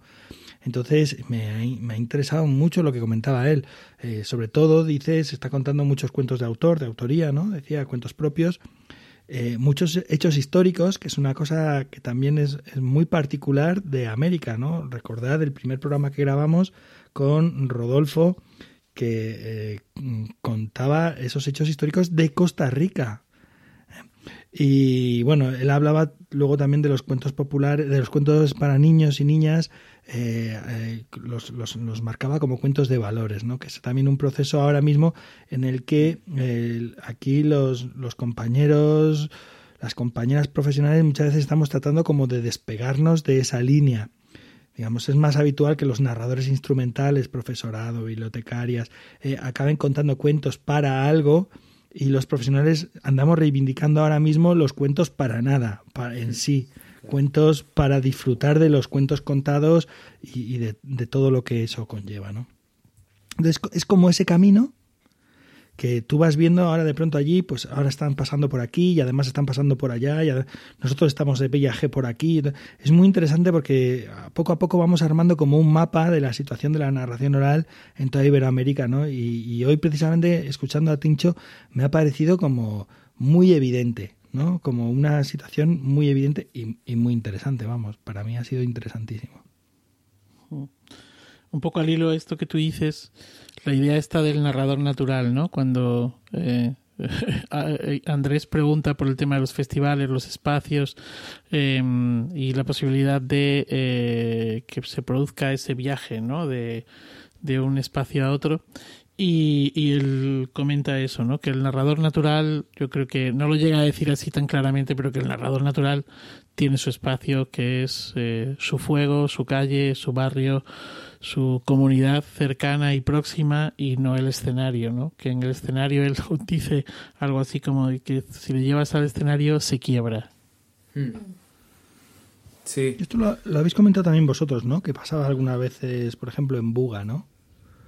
Sí, sí, totalmente. Como que no es, no es el, un poco lo que decía Tincho, no es, no, es, su, no es su espacio y no alguien por, por ser bueno contando cuentos en su casa necesariamente va a ser bueno en un escenario. Y lo mismo, alguien que pone en el escenario a veces no es bueno contándole a tres personas en una casa. O sea, eh, porque no sé, no se siente cómodo. Entonces, y, respecto a lo que decías, Pep, pienso esto como, como la historia así de, de la humanidad, siempre estamos como en, como en esta como teoría del péndulo, como que va, vuelve, entonces eh, somos muy, muy eh, católicos en la media, después viene una época de que no, después viene el barroco, donde pues, entonces es, como ahora con el COVID, como que nos pasa que eh, vemos a, España e Italia como eh, eh, decimos que nos están anunciando nuestro futuro. O sea, se van a contagiar, guárdese, se van a contagiar, no hacemos caso, nos contagiamos. ahora, oye, vienen las fases donde se van a poder recuperar, pero todavía no llegamos, pero sabemos que va a llegar porque es lo lógico. Entonces, acá quizá pensé como algo parecido, como Bolivia tiene muy viva su tradición, a lo mejor no es tan necesario o no es tan eh, original contar los cuentos que todos conocen porque están muy vivos. Entonces están contando cuentos propios, como muy lógico, ¿verdad? Como por la diferencia. Pero seguramente es como decirle, pero miren el futuro, ya le pasó a España. Eh, se van a perder a lo mejor esos cuentos en, una o dos generaciones es que eh, se dejan de contar. Claro, es que a mí cuando decía que la idea está de recuperarla con los jóvenes, la lengua eh, Aymara eh, precisamente entra un poco en, cortocircuito, ¿no? Porque he pensado eh, justo en esto que tú estás diciendo, ¿no? Es decir, no, no porque todos los cuentos los estén o todos esos mitos y leyendas que son verdad los estén contando en Aymara, que probablemente haya un tanto por ciento muy, muy elevado de, de ello, ¿no? Bueno, no lo sé, pero, pero me da la sensación de que mm, estos que tienen ahora mismo, los, los que son los portadores de, de los cuentos, de, de, los cuentos, de los mitos, de las leyendas que dicen, eh, pues que al desaparecer no haya un relevo por parte de esas generaciones más jóvenes, no de narradores, sino de narradores naturales, no de narradores profesionales, sino de esos que, que, que, que desaparezca el narrador natural, ¿no? Yo, por terminar, eh, porque veo que ya esto está como... Quería comentaros una cosita también fuera de todo esto, y es que eh, estas entrevistas, para quien nos está escuchando, son complicadas de hacer. Eh, y las grabaciones y el montaje es complicado. O sea, eh, hay que darle las gracias a Tincho porque esto es delicado, es difícil de hacer. A Andrés porque esto es complicado. Y a Javier, que es nuestro, bueno, es el, motorcito que está detrás de todo esto y que él coge, monta, arma y, y bueno, es complicado porque todo esto lo hacemos por amor y Javier el que más amor pone en todo mm. porque apenas aparece por aquí, ¿no? Entonces, eh, para quien nos está escuchando, que sepan que esto supone un esfuerzo grande y, yo os lo agradezco mucho porque sé todo lo complicado que resulta. Sí, sí, yo quería comentar también, lo iba a hacer antes, pero eh, claro, por ahí se escucha un perro a veces, en otra entrevista pasa unos niños. Y bueno, tampoco se puede cortar la entrevista, así que eh, que, disculpe ahí nuestro eh, podcast escucha. eh, si es que ahí aparece algo ahí, se corre a veces un poco el audio, pero bueno, eso, que está hecho con mucho cariño y que sí, representa eh, un esfuerzo del entrevistado que, que, sobre todo que tiene que darse su, su tiempo, eh, contestar, esperar que no se caiga el internet, que o sea, hay muchas cosas que hay que esperar que no pasen y bueno, y así lo hacemos. Sí, yo iba a decir que mm, quizá a lo mejor no son, no, vamos, quizá no, no estamos haciendo dentro del mundo del podcasting los podcasts más pulcros. Ahora J le da un esplendor. Bueno, compañera, compañeros, ¿qué os parece si continuamos con el programa y damos paso a historias de cuento? Un espacio dentro del podcast donde eh, narradoras, narradores técnicos, programadores y público nos mandan sus historias de cuento. Un espacio que empezó, por cierto, en esta segunda temporada y que mm, se hace con su colaboración. Recuerden que nos pueden enviar un audio a nuestra cuenta ibdecuento.gmail.com ibdcuento.gmail.com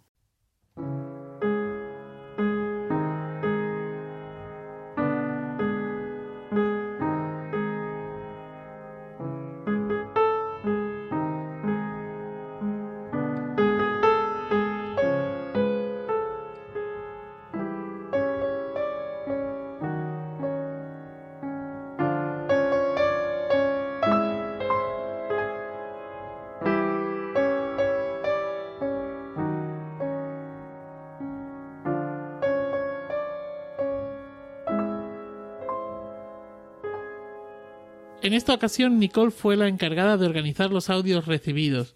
¿Qué es lo que tenemos? ¿Qué nos ha llegado? ¿Con qué nos sorprendes, Nicole? Bueno, sí, nos llegaron dos audios y eh, la primera de estas anécdotas, de estas historias de cuento, nos la envió Claudia Soto, conocida como Claudia Castora, y es que a veces la gente se confunde con los nombres que lleva nuestro oficio. Cuenta cuentos, cuentistas, cuenteros, narrador oral, pero esto no lo habíamos oído.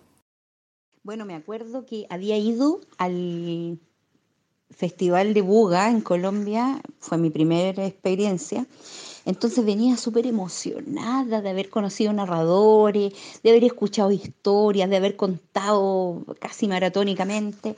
Entonces venía de vuelta ya, después de haber estado siete días allá, así súper emocionada y me toca hacer escala en Lima y cuando estoy haciendo escala en Lima, en la fila que estaba lenta, se pone detrás mío una señora amorosa ella, no sé, 60, 65 años, y me empieza a meter conversa. Y hola, mijita, ¿cómo está usted? Eh, ¿De dónde viene? Bueno, de Colombia. Yo le cuento toda emocionada. Eh, estuve en Colombia, sí, estoy muy feliz. Ahí estuvimos narrando y fue porque fue un encuentro de narradores y me tocó narrar, así que estoy muy feliz, muy contenta. Eh, y me dice, ¿por qué? ¿Por qué a usted le toca narrar? No, porque bueno, yo soy narradora oral. Qué lindo, me dijo. Qué lindo que haga deporte. A mí también me gusta mucho el agua. y me quedé plop y no supe qué decir. La dejé nomás creyendo que yo era nadadora olímpica. Esta segunda historia de cuento es muy especial, ya que hace un par de semanas falleció a sus 105 años de edad Jaide Artiaga, narradora oral cubana conocida como la abuela de los cuentos. Y eh, por su fallecimiento, la narradora mexicana Florina Piña nos quiso enviar un audio en donde nos relata el homenaje que le rindieron a Jaide en México en el año 2012 en donde contó para un público de más de mil personas. 2012. Festival Internacional Cuenteros y Cuentistas. Homenaje a Idea Arteaga por su trayectoria y sus aportes a la oralidad artística en habla hispana. ¡Qué, qué travesía! Comenzando porque para garantizar el vuelo de Cuba a México, teníamos que cubrir un seguro de vida que ninguna empresa de seguros quiso cubrir al constatar que Aide Arteaga tenía 96 años y la consideraban un personaje de alto riesgo. Al final, Aide tuvo que viajar sin seguro de vida, acompañada de su hija, su única hija. Y fue maravilloso tenerla en, de gira por México, por parte de la Asociación Mexicana de Narradores Orales Amena, estuvo en un festival en San Luis Potosí y ahí dictó cátedra y dictó eh, charlas, presentó función. Y por parte de nuestra Asociación Civil Cuenteros y Cuentistas, que era como la, la principal invitación, tuvimos dos actividades hermosísimas. Una fue en el marco del programa Narradores en Juegos de Palabras que se llevaba a cabo en el Gran Hotel Ciudad de México, en el pleno centro histórico de la ciudad. Y ahí hubo un espectáculo colectivo entre Aide y su hija y alguna que otra narradora, en total tres o cuatro. Y fue en el bar de de ese gran hotel de lujo ante algunas 60 personas. Y recuerdo que ella en los ensayos eh, decía, Florina, a ver, vete al fondo. Y proyectaba la voz con algún cuento. Se escucha, se escucha. Sí, Aide, se escucha, pero hay micrófono. Por favor, por favor, la narración oral no se disfruta igual con micrófono. Y así se aventó sus cuentos, algunos picarescos, porque le encantaba lo, la picardía de Arteaga. Y como parte de las funciones de gala, eh, tuvimos el principal homenaje a Aide Arteaga en el Teatro Julio Castillo, que está ubicado en el Centro Cultural del Bosque de Chapultepec. Es un teatro para 980 personas y estaba en una capacidad como del 80%. Aide de pronto decía, ¿y si se irá a llenar? ¿Sí se irá a llenar? algo claro que sí. Hicimos una gran promoción para que te vinieran a escuchar y de verdad que por lo menos la mitad de la gente quería conocer a la abuela, a la señora de los cuentos. Y cuando la presentamos como primer número, la gente se paró y no dejaba de aplaudir. No sé, ese aplauso se me hizo eterno. Yo creo que fueron como cinco minutos. Y recuerdo que Aide decía, ahora sí voy a utilizar el teléfono porque si se llena me voy a emocionar y a lo mejor se me va la voz. Y quiero que cierren el telón para que yo aparezca cuando me anuncien exactamente a la mitad del teatro con las luces cenitales y se abre el telón y yo voy a comenzar a contar. Y claro que no pudo comenzar a contar porque cuando el público apenas la vio, rabió con sus aplausos y con sus vivas. Creo que fue un gran homenaje a Ide Arteaga en México. Soy Florina Piña, soy contadora de historias, gestora cultural y soy una enamorada de la magia de los cuentos. Andrés, Pep, Nicole, ¿recordáis alguna anécdota que se relacione con esto que nos enviaron? Hombre, yo creo que podrías contar una circunstancia en la que nos encontramos tú y yo hace unos años en un homenaje que, que también hicimos a un compañero, a un amigo mm, fallecido, que fue una situación muy catártica, muy emocionante. sí, es verdad. ¿Te estás refiriendo al homenaje a Carlos Saed? Eso es. Sí, vale. Eh, me imagino que, te refieres especialmente a lo que ocurrió al final del todo, ¿no? Claro, sí. Cuéntanos. vale, cuenta un poco cómo fue toda la, ceremonia. Sí, pero vale, pero échame una mano, ¿eh? Sí. Em, bueno, Carlos murió y nos reunieron, nos llamaron a una serie de amigos, narradores profesionales, de gente con la que él había trabajado en un centro sociocultural, Topalecu, y nos reunimos, pues eh, creo recordar que fue una tarde del mes de noviembre, eh, lluviosa, en, en la biblioteca de Guecho, en el País Vasco. Y, y, bueno, pues eh, era un homenaje en el que teníamos una serie de intervenciones, íbamos a contar unos cuentitos, leer unos poemas, unas frases.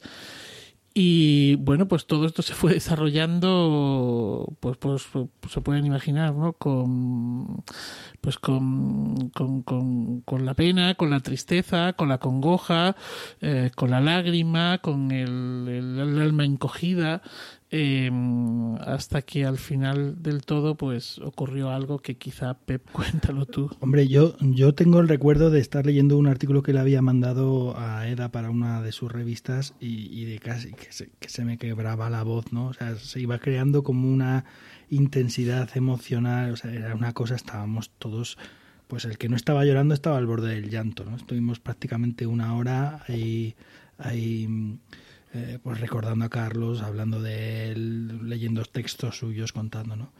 Y entonces al final, ostras, lo del final fue demasiado, porque al final, como, como guinda, decidieron poner un vídeo de Carlos contando, ¿te acuerdas?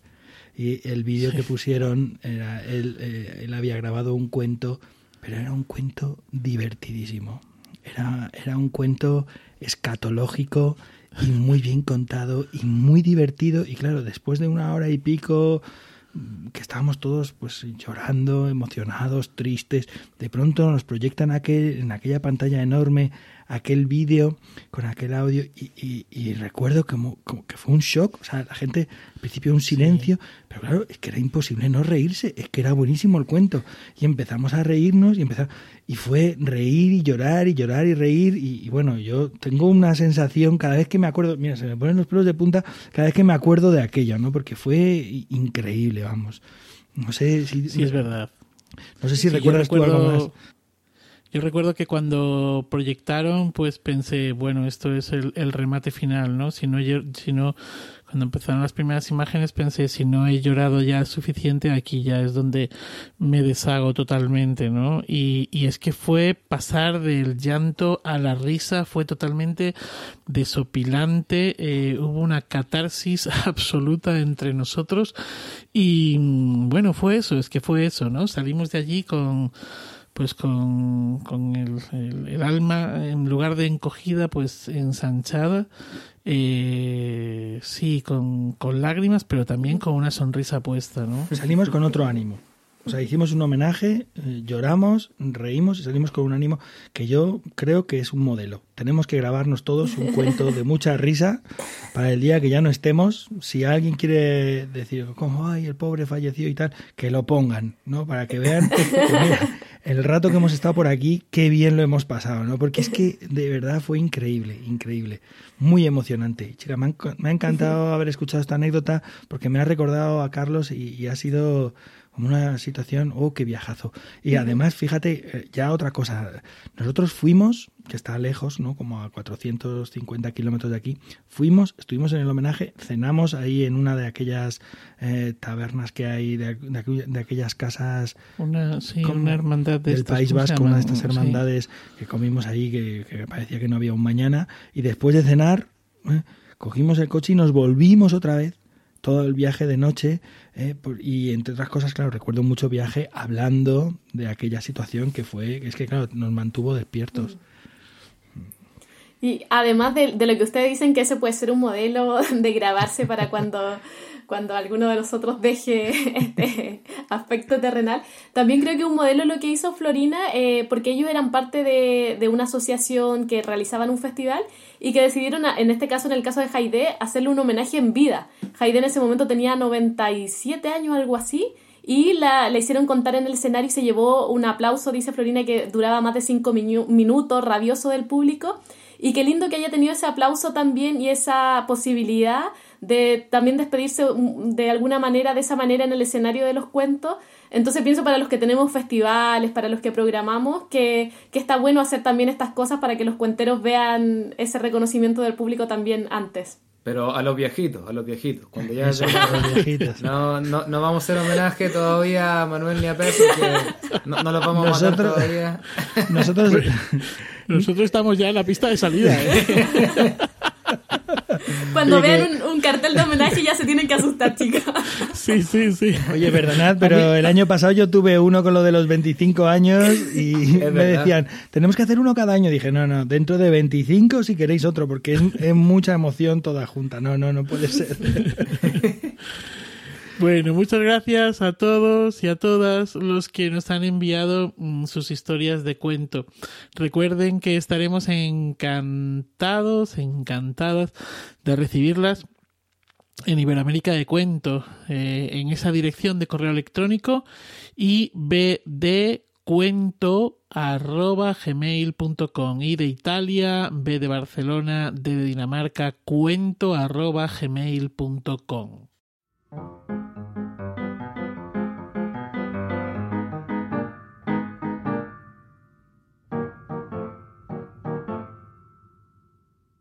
En el capítulo anterior, ay, cómo me gusta esto que acabo de decir. Me recuerda a las series de televisión, a Lost.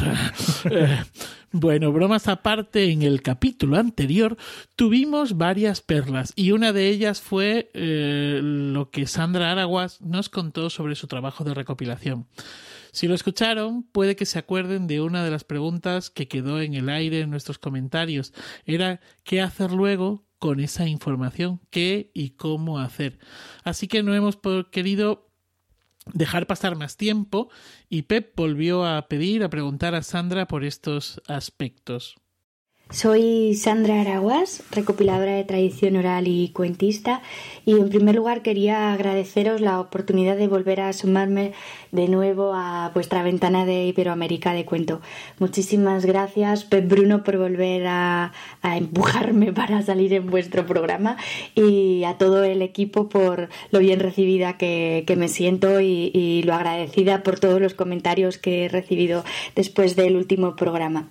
Eh, hablamos en el programa anterior sobre la recopilación de tradición oral, pero la recopilación hay que dividirla en dos partes. Uno es lo que es propiamente el trabajo de campo, que es de lo que hablamos el otro día, el hacer las entrevistas, pero queda una segunda parte que es muy importante también, que es el tratamiento de datos, porque de nada serviría ir a grabar a gente si luego lo dejamos metido en una grabadora y no lo sacamos de allí. Así que esta segunda parte también es muy importante y quizá no tan bonita como la primera porque son muchas horas de ordenador que hay que poner y si ya veíais que había mucho trabajo en la primera vais a ver que en esta segunda también hay que invertir muchas horas y esfuerzo. Lo primero que quería comentaros es que cuando llegamos a casa con la grabadora o con el móvil, lo que tenemos que hacer es descargar todas esas grabaciones y empezamos con la metodología. Lo más importante es, como digo, descargarlo, tener un programa de edición de sonido y empezar a trabajar. El, programa de edición de sonido no hace falta que sea nada mm, muy complicado ni que sea muy elaborado. Normalmente en las recopilaciones de tradición oral no se hace prácticamente ningún tratamiento de sonido. Simplemente vamos cogiendo los cortes, no hay que poner efectos, no hay que hacerles nada. Solo queremos que se oiga bien esa grabación y esa selección del sonido. Así que no hace falta un programa de última generación ni que nos gastemos un dinero. De hecho, yo utilizo normalmente el Audacity, que además es un programa gratuito que todo el mundo se puede descargar y que da muy buenos resultados. Cuando nosotras empezamos a trabajar, ya utilizábamos este programa, empezamos ya siempre con grabación digital y la verdad es que es una maravilla. La calidad de sonido, como os explicaba el otro día, suele ser muy buena y al trabajarlo con este programa no perdemos nada de calidad. Cuando nos enfrentamos ya a lo que es la grabación, pues nos podemos encontrar a lo mejor con una, dos, tres, cuatro horas de grabación en bruto. Lo que tenemos que hacer es ir oyendo todo eso y cada vez que encontramos algo que nos interesa, lo que hacemos es seleccionar ese trocito, lo cortamos y trabajamos directamente sobre esto. Andrés me preguntaba en el programa anterior, bueno, o se quedó con la duda de saber qué es lo que se hacía con la transcripción. Bueno, nosotros aquí en Huesca la transcripción siempre es literal. Yo comencé a trabajar en la sombra del olvido, nuestro mentor o quien nos dio el empujón para, para trabajar fue Carlos González Sanz y él fue el que ya hizo esta metodología. Entonces para nosotros era muy importante que la transcripción siempre fuera literal. Contra más literal, mejor y contra más parecido a la fonética mejor. Esto es importante porque claro, no solo transmitimos cosas con lo que contamos, sino también con la forma en la que lo contamos y con la lengua en la que lo contamos.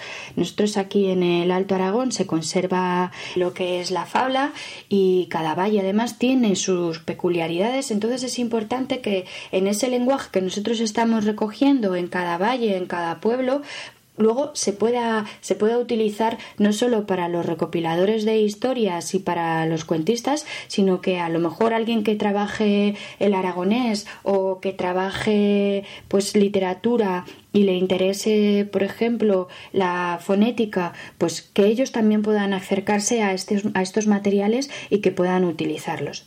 Así que la transcripción para nosotros es muy importante que sea literal. Sí que lo que a veces, si hay repeticiones o mm, dudas, o por ejemplo cuando alargan palabras o se quedan haciendo eh, bueno, pues esos sonidos que, que, no aportan nada sí que se pueden quitar, pero si no, normalmente la transcripción suele ser eh, literal y se respeta mucho lo que, lo que ellos dicen. Cuando entrevistamos hay veces que tenemos un feeling muy grande con los abuelos y, o con la gente que estemos entrevistando. Y mm, se establece una, una relación especial. Pero a mí me ocurre muchas veces que, claro, para transcribir estas entrevistas estás horas y horas escuchándolos y poco a poco es como que te vas acercando cada vez más a los abuelos por lo que cuentan ya cuando estuviste en su casa, pero luego cuando te lo vuelven a contar 80 veces para transcribirlo.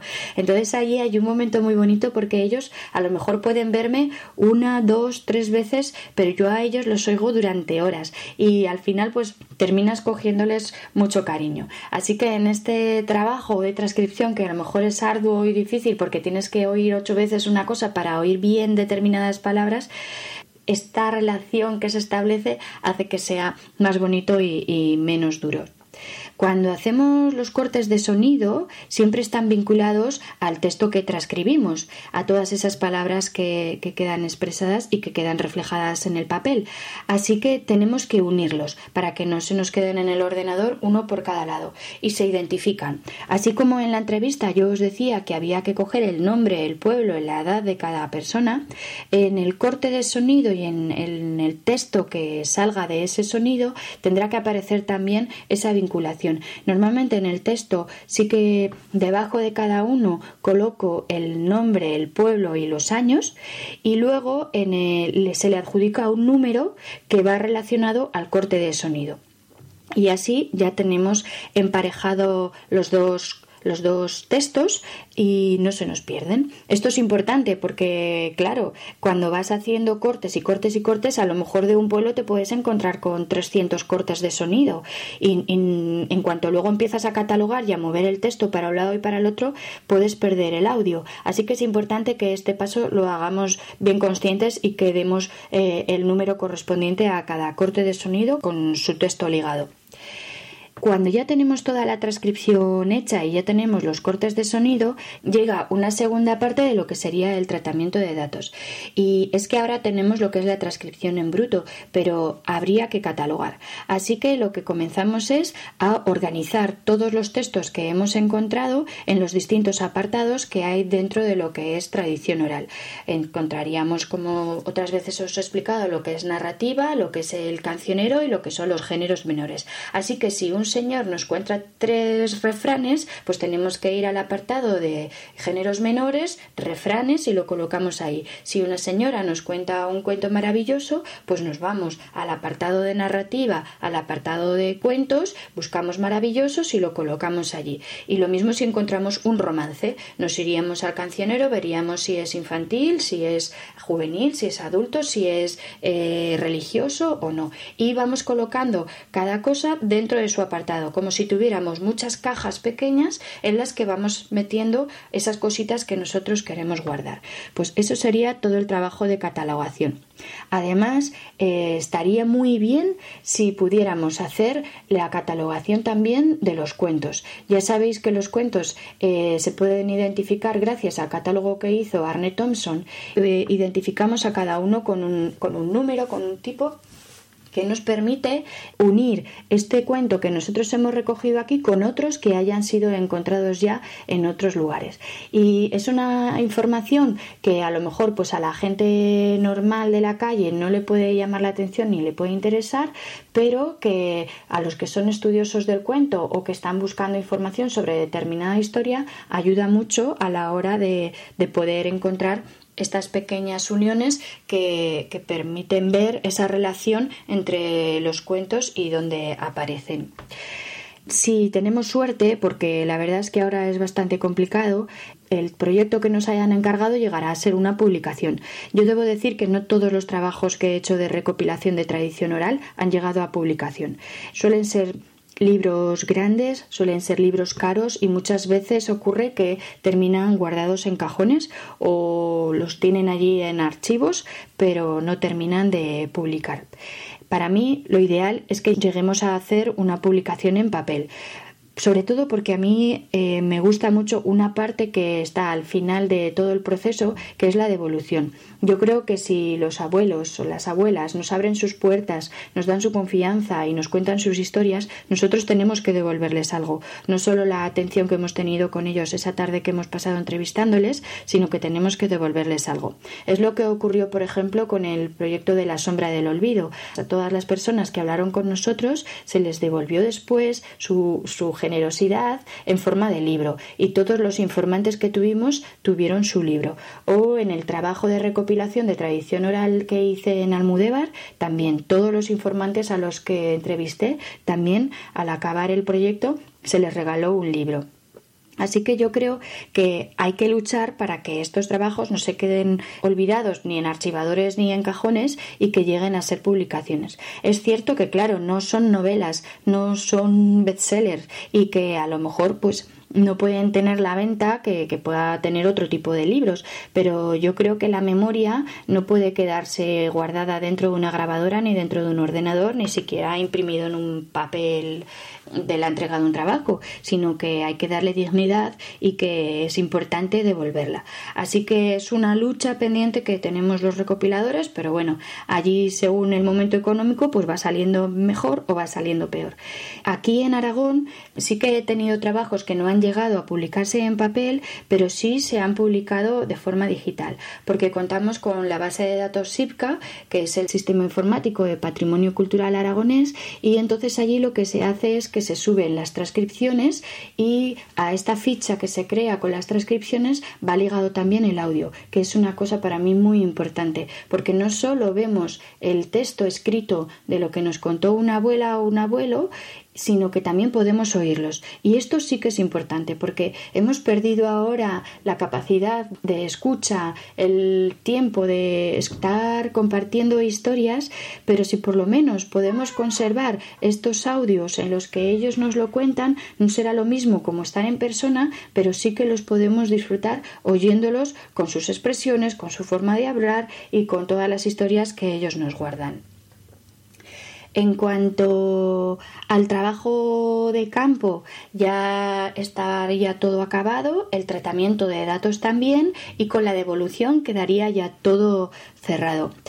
Respecto a la publicación, sí que hay una cosa muy interesante y es que, claro, a veces estos trabajos son algo arduos porque son muchos textos seguidos em, sin relativa relación entre ellos y lo que ocurre es que, claro, no es una lectura seguida lo que, lo que se hace y esto a veces les resta un poco de, de atractivo al público. Esto lo comento porque en el último programa también era algo que, que decíais.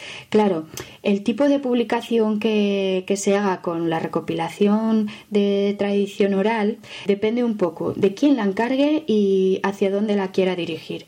Puede ser más científica y que se quede en un, en un marco más universitario o más científico, o puede ser más accesible.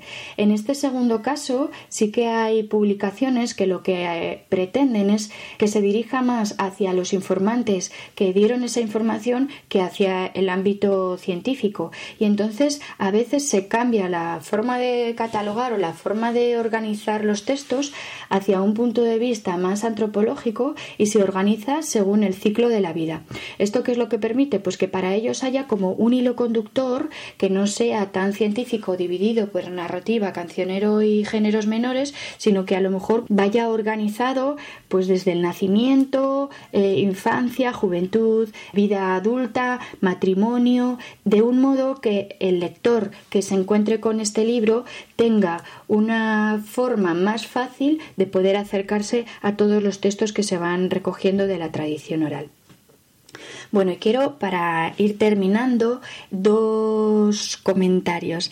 Hablasteis el otro día de la importancia de recoger determinada información. Os decía que hay que recoger de dónde es esa persona, dónde la has entrevistado, pero también si nació en otro sitio, si su familia venía de otro lado, por la trazabilidad.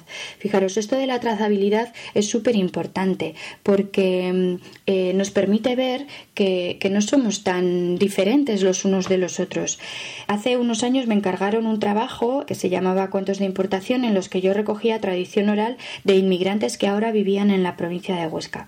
Resulta que mm, entre los cuentos que recogí hubo uno que me llamó mucho la atención. Hay un cuento que lleva conmigo muchísimos años que lo recogió Carolina Ibor en el Maestrazgo de Teruel. Se trata del cuento del piojo y la pulga y llevaba contándolo un montón de tiempo. Resulta que entrevisto a, una chica que se llamaba Tibisay que venía de Venezuela y me dice te voy a contar un cuento que mi abuela además me lo cantaba y que me gustaba mucho cuando era pequeña. Digo, de acuerdo. Y me dice, bueno, pues es el cuento del piojo y la pulga. Y me quedé muy sorprendida porque era el mismo cuento que yo estaba contando aquí que Carolina Ibor había recogido de una señora en el maestrazgo de Teruel. Sí que era cierto que Tibisay adaptaba a los animales que ellos tenían a su alrededor en Venezuela y aquí los adaptábamos a los animales que teníamos aquí. Pero la historia era la misma y el final era el mismo. Lo más curioso es que este año, contándolo por ejemplo en Fraga, eh, al cierre de una sesión que hubo con familias, en la que estuvieron contando un montón de familias, yo cerré con este cuento. Y lo curioso fue que entre el público hubo gente que dijo, pero si este cuento es de aquí, pero si es que la boda del piojo y la, eh, y la pulga lo contamos nosotros además en Fragati.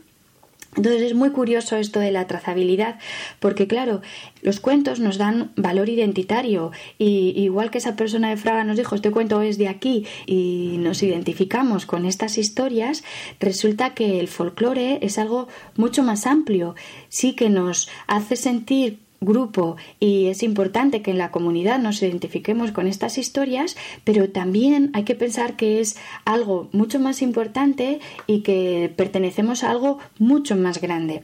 Así que eh, la trazabilidad es importante por eso, porque nos abre los ojos, vemos de dónde vienen las cosas y cómo las historias y los cuentos nunca han pertenecido a un sitio concreto, sino que se van moviendo y se van llevando de un sitio para otro. Y la segunda cosa que quería comentaros es que hablasteis el otro día que a veces eh, veíais que había mucho, mucho, mucho trabajo antes de, acabar todo lo que es el, el trabajo de campo y las entrevistas y que podía ocurrir que hubiera malos resultados. Lo cierto es que en todos los años que llevo recogiendo tradición oral no puedo decir que yo haya tenido malos resultados y no creo que nadie tenga malos resultados puede ocurrir que a lo mejor tú tengas en la cabeza que quieres recoger cuentos y, llegues a casa y no te encuentres los cuentos que tú esperabas. Es cierto que cada vez es más difícil encontrar cuentos maravillosos, cuentos bien armados, cuentos elaborados y largos, pero siempre, siempre aparecen cuentos. Parece que los narradores necesitemos grandes cuentos eh, famosos, grandes, largos, y hay muchos tipos de cuentos. Y en la tradición oral y en la memoria de nuestros mayores todavía se conservan muchos cuentos. Lo que pasa es que a lo mejor pues, son cuentos más cortitos, cuentos más sencillos, que igual en la cabeza no los tenemos ahora y por eso los descartamos. Pero siempre, siempre suele haber buenos resultados. Y fijaros, la mayoría de la gente a la que entrevistamos, pues intentamos que sea mayor. Hay que pensar gente que tiene pues de 60 para arriba. ¿Y qué ocurre? Pues que ellos han crecido entre las fábulas de Sopo y de Samaniego. Me he encontrado muchísimas veces gente que se sabe eh, perfectamente fábulas y que las repite además con una, con una claridad y con una dicción impresionante.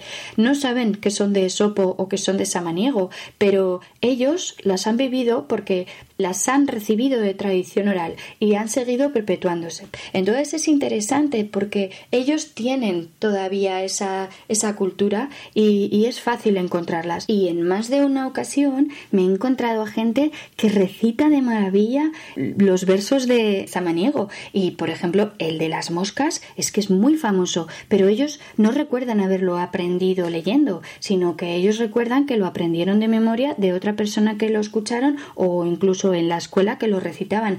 Los puedes oír recitar de manera maravillosa a un panal de rica miel dos mil moscas acudieron y te quedas sorprendido.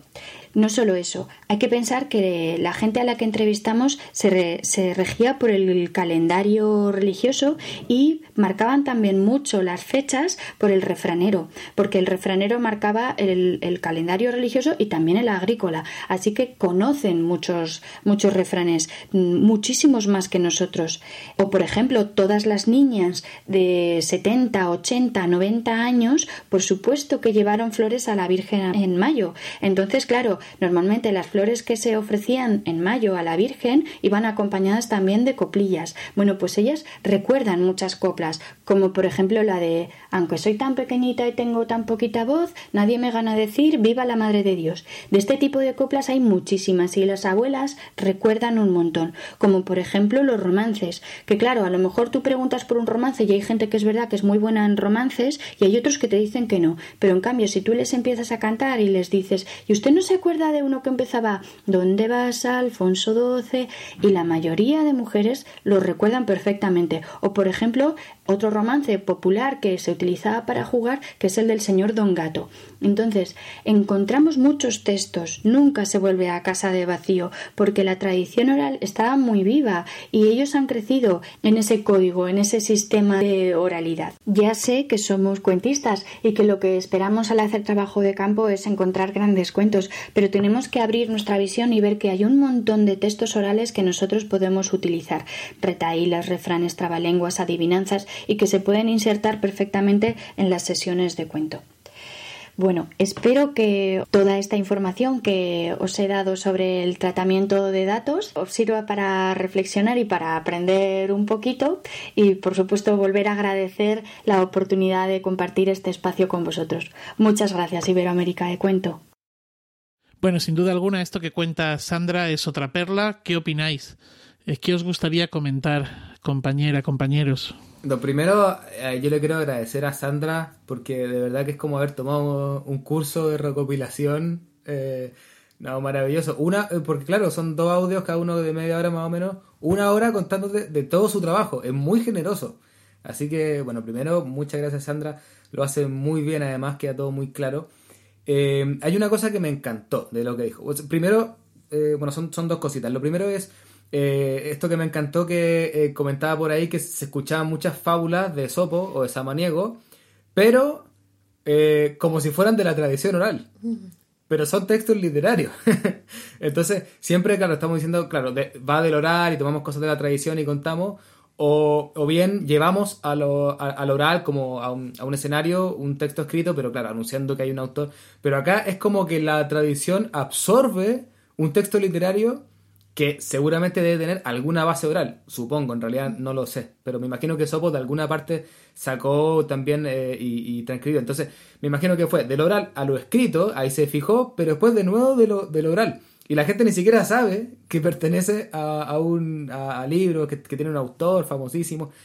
Eh, y bueno, eso, eso, me gustó mucho porque me hizo recordar eh, el caso de... hay un pueblo que se me va el nombre ahora, pero que la gente de ahí en Colombia dice que ese pueblo es donde se inspiró, o sea, no donde se inspiró, sino que donde ocurrió la historia de Cien años de soledad.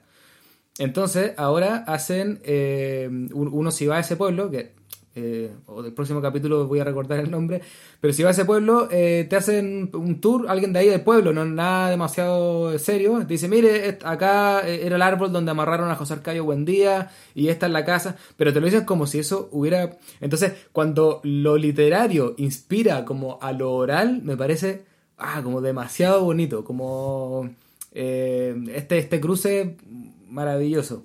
Eh, bueno, eso quería comentar. Pero yendo un poquito más al, todo el trabajo que comentaba Sandra de cómo lo hace, me llamó mucho la atención. Eran unas preguntas que habían quedado. Claro, hace la transcripción, pero mantiene, por lo que contaba, lo más posible fonéticamente cómo se lo estaban contando, por mantener eso. Eh, un poco, me imagino que como para leer como si estuviéramos escuchando, ¿no? Entonces, esto como que de que no solo se busca transmitir una historia cuando transcribimos, cuando recopilamos, sino que también una forma de hablar eh, que también se puede estar perdiendo y todo. Sin embargo, me queda la pregunta, porque esto es muy bonito, pero si eh, no hará eso como perder un poco la, la universalidad en el sentido de que pudiera tener más lectores, porque puede haber lectores que, ah, no, porque esto no se puede leer, porque mira cómo está escrito, que para alguien puede ser muy bonito, pero para un lector, digamos, más, más de a pie, más común, que encontró ese libro por ahí, lo podría alejar. Estoy pensando, por ejemplo, que el Quijote antiguo, claro, yo cuando lo leí la versión original, cuando chico, decía, no os fulláis. pero ¿qué significa eso? Claro, entonces la versión ahora antigua dice, claro, no huyáis. ah, vale. O, si está eh, latinoamericanizado, como hay una versión, dice ya, no huyas, ¿verdad? O no huyan. Eh, entonces, yo pude, leer el Quijote en esta nueva versión, pero en la otra no lo habría podido leer. Entonces me queda la pregunta de si, de si no habrá, por ejemplo, una posibilidad de hacer a lo mejor dos versiones. O, o, si eso iría muy en contra de lo que se está buscando. Eso para preguntárselo a Sandra ya cuando la vea, porque no sé si nos va a mandar un tercer audio solo para responder eso.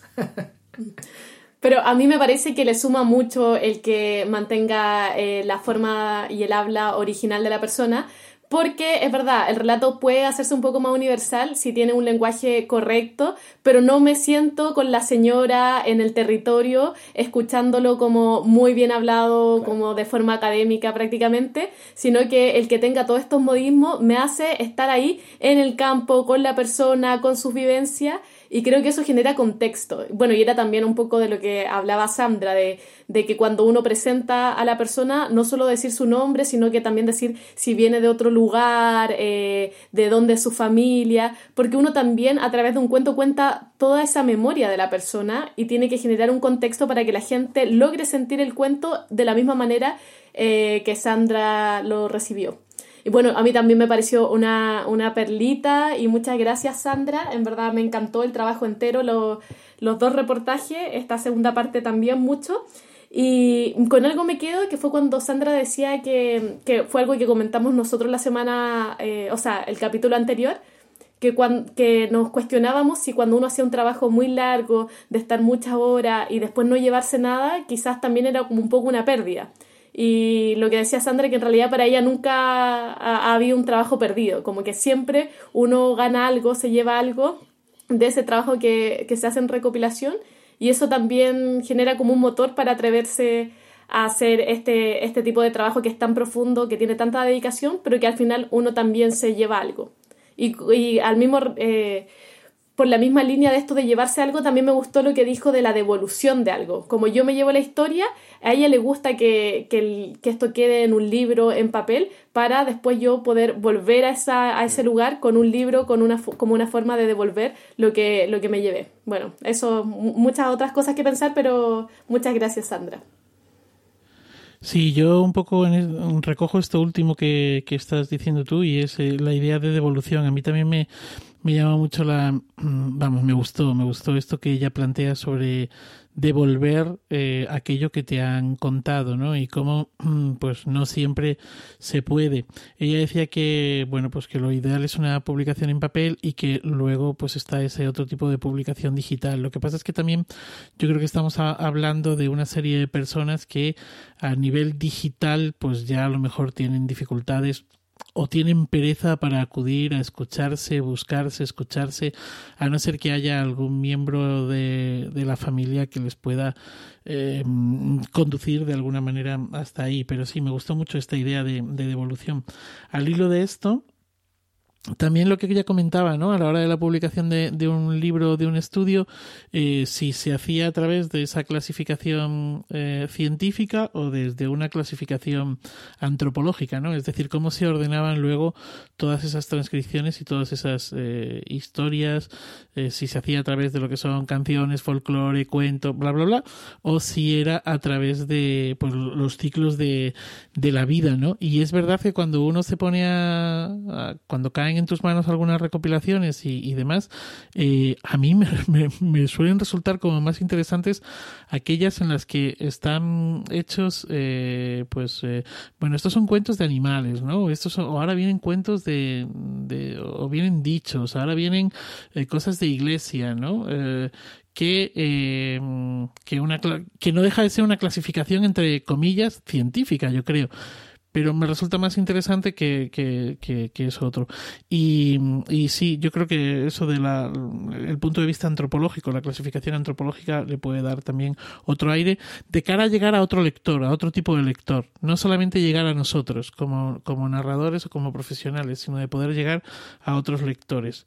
Y luego, pues eso, es que gracias a Sandra por, por esto que nos cuenta y porque además ha demostrado que eh, con todo esto que nos está contando que eh, es muy importante la meticulosidad eh, en todo esto, ¿no? Es muy, muy de hormiguita, muy de paso a paso y es que me la veo cortando ahí los audios y porque nosotros grabamos parte con Audacity, entonces la veo cortando los audios y demás y organizando todo esto y bueno, poco más.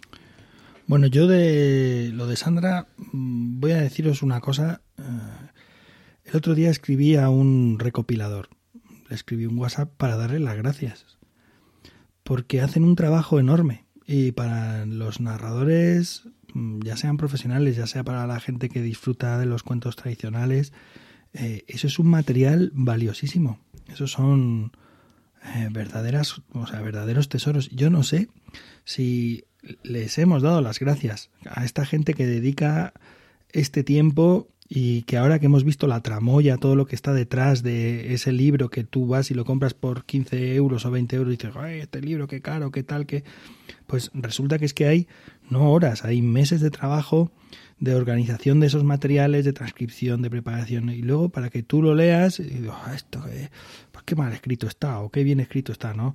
Eh, claro, entonces, eh, para nosotros es un material valiosísimo, valiosísimo. Entonces, en algún momento habrá que hacer algo públicamente a toda la gente que eh, ha dedicado gran parte de su tiempo y en muchos casos de su tiempo libre para recoger cuentos populares, textos de la tradición, eh, géneros mayores, como decía ella, y los géneros menores también, los dichos, los chascarrillos, los chistes, todas estas anécdotas, cancioncillas, folclore infantil, todo esto, todo esto que se ha recogido, que tanta gente, tanto empeño ha puesto por recoger, y que ahora nosotros disponemos de ello mm, apenas yendo a una biblioteca tenemos un montón de recursos que si tuviéramos que buscar a alguien que nos contara, no sé, el castillo de irás y no volverás, para poder contarlo, pues a lo mejor mm, podríamos pasar toda una vida hasta que diéramos con un cuento, o no, ni eso, ¿no? Entonces es un material extraordinario y yo estoy agradecido, muy agradecido a toda esta gente, a todos estos entusiastas del cuento,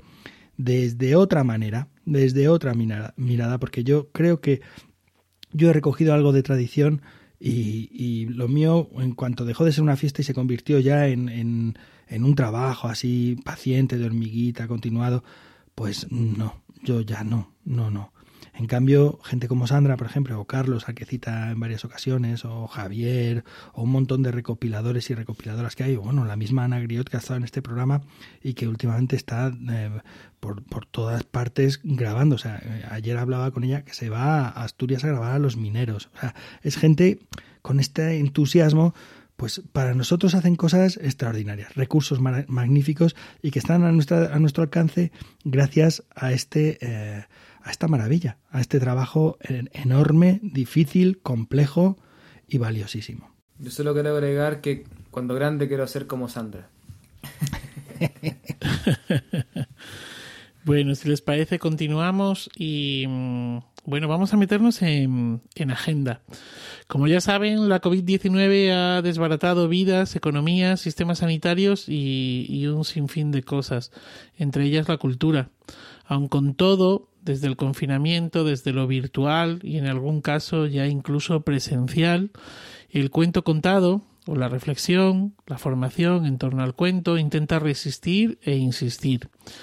Así que mm, eh, les invito a conocer qué está sucediendo eh, en la escena hispanohablante con espacios de cuento.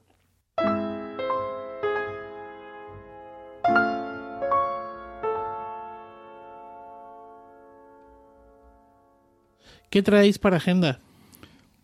Bueno, pues eh, yo os voy a hablar de algo que ya comentamos el año pasado, que es el curso de verano que se hace en la UNED, de la Universidad Nacional de Educación a Distancia, en su sede en Guadalajara, que es un curso dedicado a, la narración oral que dirige Marina San Filippo, el año pasado nos lo contó ella en un audio, y que este año no contempla las dos opciones que contemplaba el año pasado, que teníamos una opción en streaming, en directo en línea, y otra opción eh, en presencial. Obviamente eh, no se puede hacer presencial este año todavía, aunque ya estaremos en una fase muy avanzada de desescalada, pero eh, por cuestiones de seguridad, de cautela, pues han decidido hacer solamente los cursos de verano en línea, por lo menos hasta mediados de julio con E. Entonces este año el curso de verano se celebra los tres últimos días de junio con N. El tema, el lema de este año es escrituras, oralidades y memorias, con plurales y también con singulares. Escritura, oralidad y memoria. Y va a hablar mm, de estas cuestiones precisamente que tiene que ver con la recopilación, precisamente que tiene que ver con la eh, adaptación de los cuentos literarios o de los cuentos populares a lo que es la oralidad, adaptación desde los textos escritos, o sea, ese camino que hay entre lo escrito y lo oral. ¿eh? Esto que contabas tú, eh, Andrés, de ese viaje que hay entre la oralidad y la literatura, que es un puente que se cruza continuamente y de una forma muy natural eh, desde hace por lo menos 2.500, 3.000 años. Es decir, pues sí, los, los, cuentos, las fábulas de Sopo están escritas, pero Esopo, que sabemos? Quizás las oyó, eh, quizás eh, eso, pues como Homero, quizás a lo mejor es alguien mítico que no sabemos ni siquiera si existió o no, ¿no? Entonces esos, esos viajes, eh, ese vuelo de los cuentos, ese dormir en el papel y de nuevo vuelo, todo eso es el tema del, del curso eh, que contará con gente, bueno, además de Marina, que es la directora, y, bueno, yo que soy el coordinador, eh, estará eh, Ana Griot, estará Luis Díaz González de Viana, que es profesor de investigación del CSIC también, para hablar de narrar y ser narrados, la continuidad de la memoria oral y del variado registro de los recuerdos. estará también Paula Carballeira, con olvidar los relojes, detener el tiempo. Estará también Antonio Moreno Hernández, de Filología Latina de la inspiración creativa al conocimiento, escritura, oralidad y memoria en el mundo clásico. Estará Sandra Araguás hablando de la tradición oral, de las fuentes a nuestras manos, y estará Antonio Rodríguez Almodóvar hablando de los arquetipos del cuento popular, que como sabéis es un tema que le apasiona y, del que sabe mucho. Os diré también ya las dos eh, charlas, la de, la de Marina San Filipo, que es oralidad y escritura, cruces y mestizajes entre el despilfarro de la cigarra y la paciencia de la hormiga. Mira, ahí tienes a Esopo y eh, el, texto mío que se titula Aprender, Olvidar, Contar. Bueno, ya sabéis que a mí el tema de la memoria y el olvido es un tema que me apasiona, y estoy trabajando ya en esa conferencia que, bueno, que, que, da para mucho. Entonces, esto será, eh, como os he dicho, el 29 de junio 30 de junio y 1 de julio, esos tres días, son ocho conferencias em, y los créditos son oficiales, o sea, te apuntas, tienes créditos oficiales universitarios y bueno, tenéis toda la información en la, en la extensión de la UNED yo os pasaré el enlace si queréis echar un vistazo. El curso será interesante y solamente, insisto, en línea. Y de la UNED de Guadalajara nos vamos hasta Segovia, donde en julio, del 6 al 12 de julio, se va a celebrar em, la vigésimo primera edición del Festival de Narradores Orales de Segovia.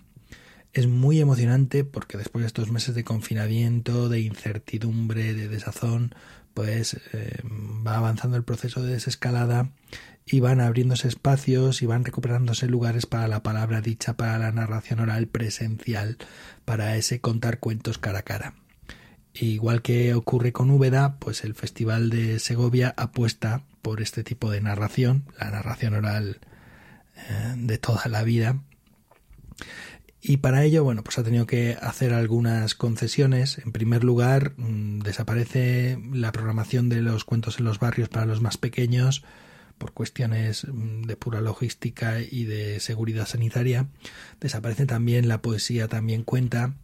Y cambia el lugar donde se celebra eh, la edición, el grueso de la edición, que son los cuentos para público adulto, que en estos 20 años se ha hecho en la casa de Andrés Laguna, en el Museo eh, Hebreo, y ahora se celebra, eh, se va a celebrar en los jardines de San Juan de los Caballeros, el aforo va a disminuir porque si no recuerdo mal en la casa de Andrés Laguna pues casi llegábamos a las 400 personas de aforo en aquel patio magnífico al lado de la torre donde sonaban las campanadas pero mm, Ahora en los jardines de San Juan de los Caballeros el aforo es de 230 personas con distancia de seguridad apropiada y con todas las medidas de seguridad sanitaria pertinentes para la recuperación de, de la palabra y de estas programaciones culturales.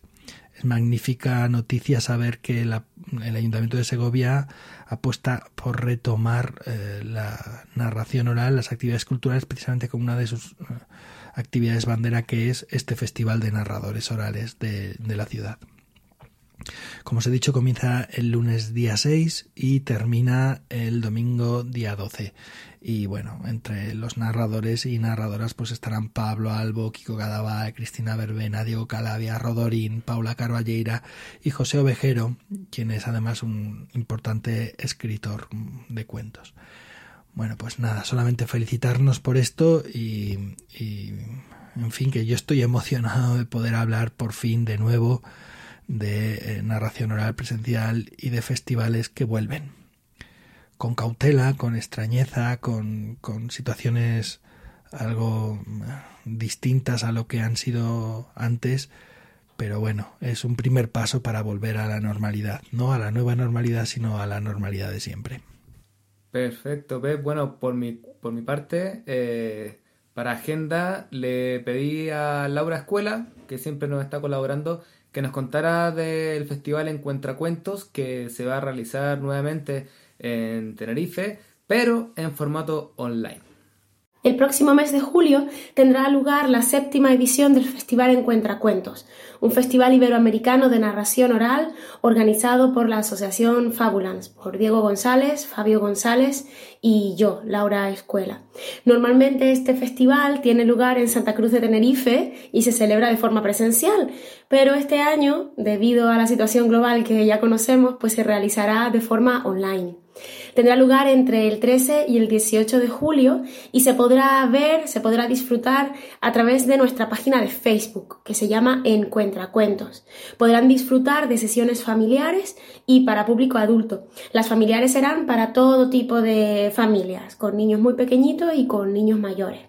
Serán 12 sesiones de lunes a sábado y nuestros narradores y narradoras invitadas serán residentes en las islas, pero también obviamente de países de Iberoamérica. Miren, tendremos de las islas, aunque residan en las islas, pero, pero procedan de otros lugares, tenemos Antonio Conejo, Juan Carlos Toste, Vicky Dos Santos, Cristina Martín de Badabadum y Cristina Temprano, aparte de nosotros tres. De la España peninsular vendrá Héctor Urien, desde Colombia Carolina Rueda, Desde Argentina, Marcelo Guerrero y Claudio Ledesma. Desde Perú vendrá Waiki. Y desde Chile, pues ustedes, la matriosca. Tenemos muchísimas ganas de, que suceda y pese a que las circunstancias sean tan diferentes y tan complicadas, creemos que, que lo vamos a disfrutar. Por estos días se está realizando Las Lobas, Encuentro Internacional de Narradoras Orales, que este año se sumó a los encuentros en formato virtual y que contará con participantes de Colombia, México, Argentina, Cuba, Perú, Chile, España, Brasil, Uruguay, Guatemala, Nicaragua, Paraguay y Ecuador. Y, como, y se va a estar realizando bajo la modalidad de pago consciente. La gente puede sumarse a las actividades y luego puede transferir a la organización.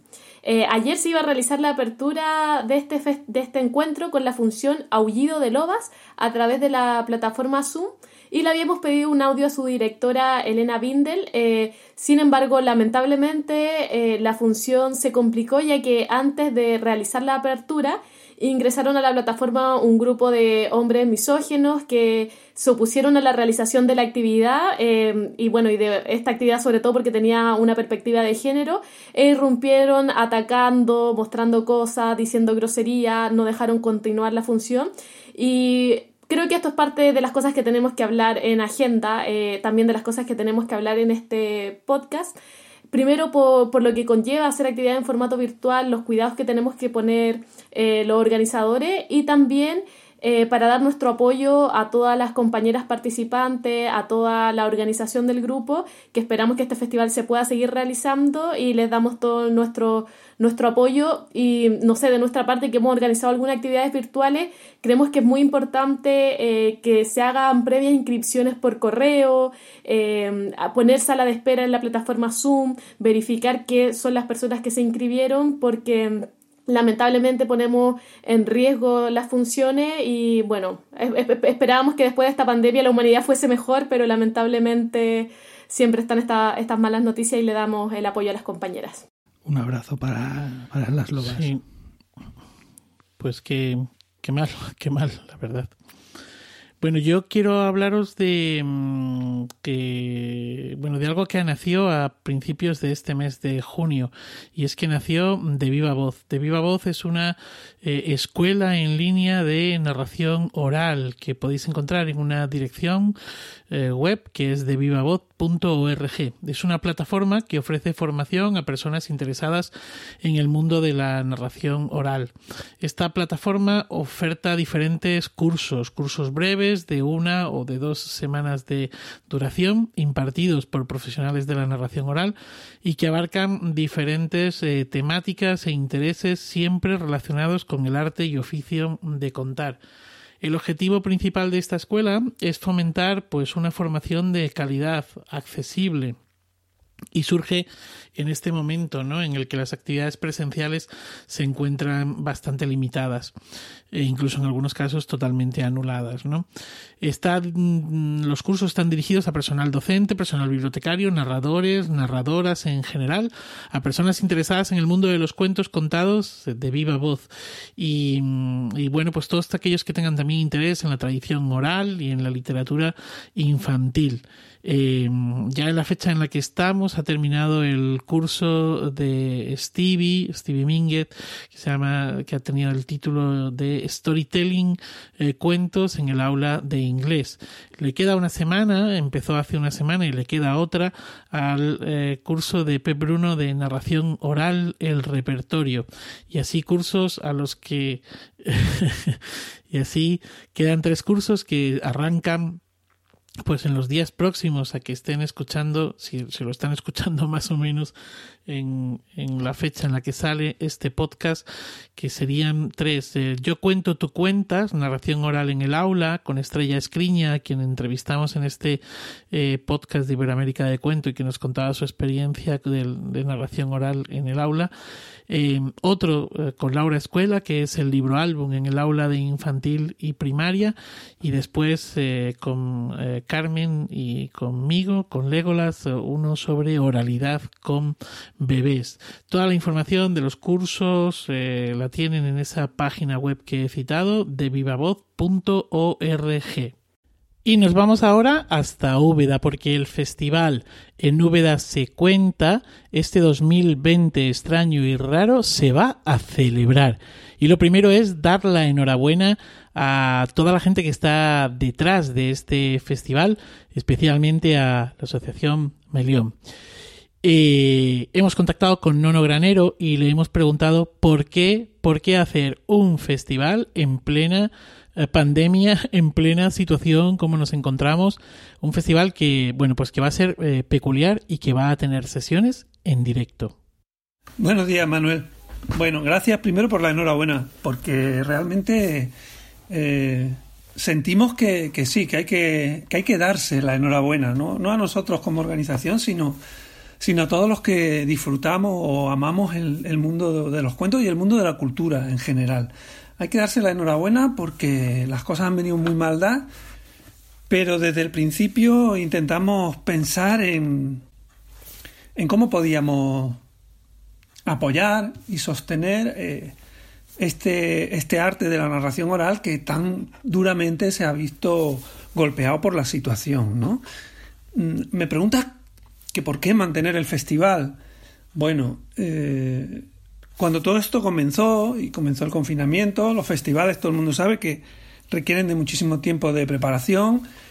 Eh, estudiamos a conciencia la situación y obviamente lo primero que pensamos, eh, visto cómo pintaba todo, era que el festival, tal y como lo teníamos concebido, no, no, iba a poder realizarse. Y de hecho estuvimos un tiempo manteniendo a la gente con la que ya habíamos contactado para, para, participar, pues les pedimos que por favor esperaran un poco porque nosotros también queríamos ver cómo evolucionaba todo antes de cancelar. Vimos una avalancha muy grande de, de, de dos posturas que se tomaban en general. Una era la cancelación, bueno, debería decir tres posturas. Una era la cancelación, otra era la, el, posponer hasta el otoño y la tercera vía era convertirlo todo en, en pasarlo a formato digital. ¿no? Eh, nosotros nos planteamos que el formato digital en principio no nos interesaba porque entendemos que la narración oral funciona de otra manera, que no, que no, que no a través del, del, medio de la pantalla, la entendemos como comunicación cara a cara, entonces eso en principio lo dejamos aparcado.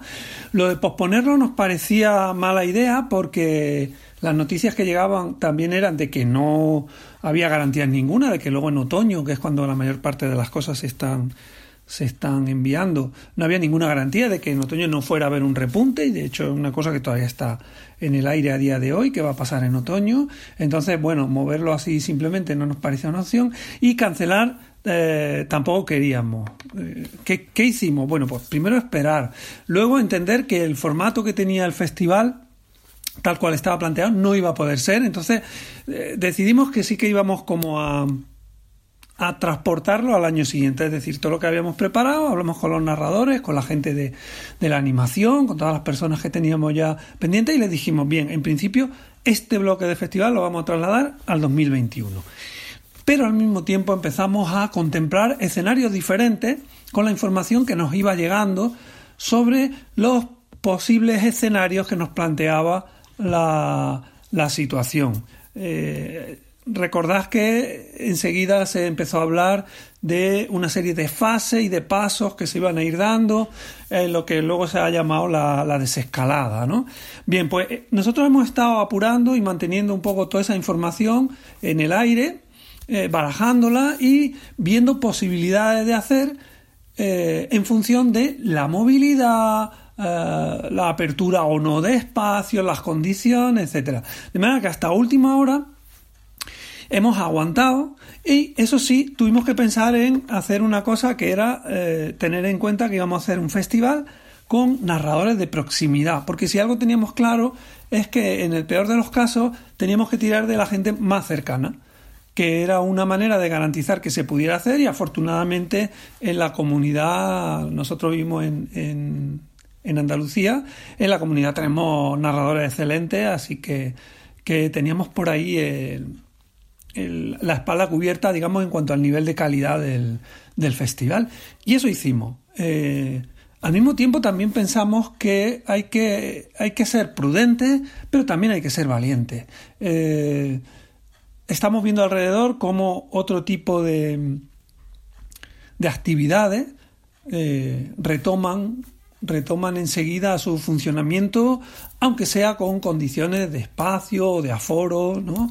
Hablamos, por ejemplo, de, de restaurantes o de bares o, incluso el turismo poco a poco también empieza a notarse que la gente se va desplazando un poquito buscando otras cosas. Entonces dijimos, bien, ¿por qué en cultura ser pacato? ¿Por qué en cultura eh, no dar ejemplo de que se pueden hacer las cosas, obviamente, con unas condiciones de seguridad adecuadas, ¿no? entonces, con esas ideas, pues tomamos la decisión efectivamente de mantener el festival, de reconvertir algunas cosas, pero de llevarlo a cabo, porque pensamos que es un empujón que no solo va a ser bueno para todas las personas que están deseando escuchar cuentos, y cuando digo deseando, quiero decir deseando de verdad, no hace una idea de la cantidad de gente que nos está preguntando ya qué pasa, cuándo es, cómo va a ser, cómo nos vamos a organizar, ¿vale? Pero es que creemos que también puede ser un ejemplo para otro tipo de actividades culturales que vean que se pueden hacer con garantías de seguridad eh, cosas y propuestas eh, de calidad, con nivel y con cuidado, ¿vale? De manera responsable.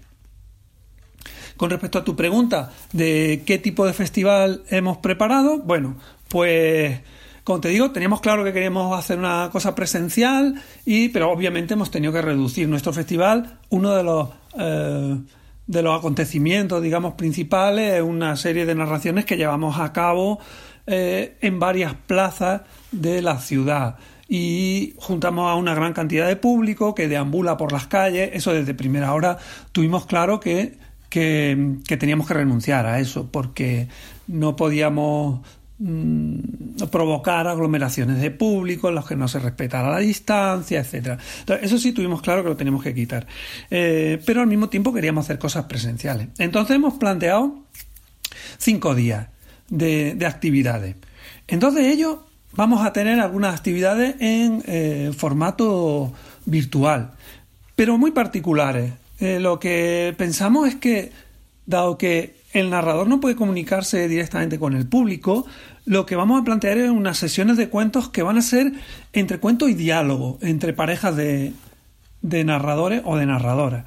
De esa manera nos garantizamos esa parte de comunicación que pensamos que es inherente al hecho de la narración. Entonces tendremos a la pareja de Carmen y Manuel que conforman el grupo Legola, que ellos hablarán cada uno desde su lugar.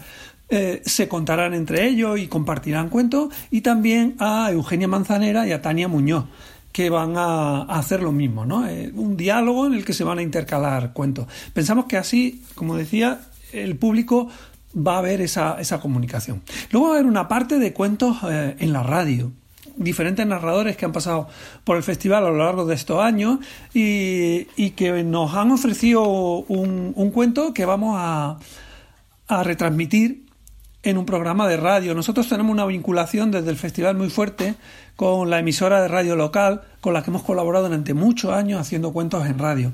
Y nos parece que en radio funcionan muy bien y, que ahí no se nota la distancia y, y el que los escucha los escucha a fondo.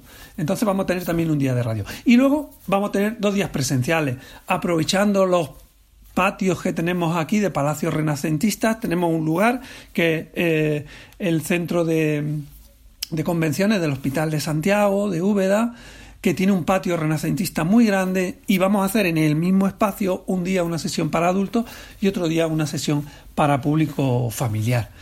Mm, de ese modo, eh, al mantener un único espacio, podemos garantizar también unas condiciones de limpieza, etcétera.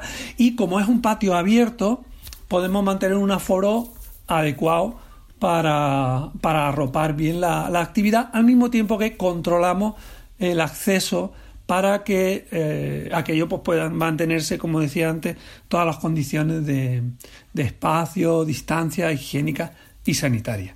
¿De acuerdo? Pensamos que, aunque sea un festival distinto, va a seguir siendo un festival de narración en el que va a haber un contacto directo entre narradores y público y estamos muy contentos por haber sido capaces de, llevarlo a cabo. Lo que esperamos es que, como decía antes, sirva un poco de, de acicate y de ejemplo para que se vea que la cultura, aun en tiempos difíciles, también tiene muchas cosas que proponer. Manuel, antes de que terminemos con la agenda, quería mm, comentarte una cosa. Parece ser que el Maratón de Cuentos de Guadalajara, que como sabes se trasladó al último final de septiembre y que mm, viene celebrando desde, desde hace muchos años en el tercer final de semana de junio, pues ha decidido que para este 19 de junio, viernes, que sería la fecha en la que comenzaría el maratón, pues van a hacer un pequeño mini maratón. Va a ser un maratoncillo mm, que se celebrará en los jardines del Palacio del Infantado y en el que contarán 10 narradores y narradoras de la provincia porque como sabes todavía no hay eh, facilidad para moverse entre provincias o al menos entre comunidades. Por lo tanto, mm, habrá, creo recordar, un aforo de unas 100 personas que podrán escuchar, disfrutar de, unas dos horas de cuentos contados en los jardines del Palacio del Infantado en la fecha misma en la que, en la que se iniciaría, en la que comenzaría el maratón de cuentos. También es una apuesta que hace el Ayuntamiento de Guadalajara y también es para mí muy emocionante pensar que retoman la actividad cultural con esta eh, propuesta que es de alguna forma eh, su actividad bandera de Guadalajara, ¿no? que es el maratón de los cuentos. Entonces, eh, aunque no será el maratón en sí, sí es un pequeño aperitivo, un pequeño recordatorio, un pequeño regalo, un pequeño reivindicar que el maratón de los cuentos, aunque se ha movido, sigue siendo seña de identidad de esta ciudad. Y nada, ya termino con la agenda. Muchas gracias.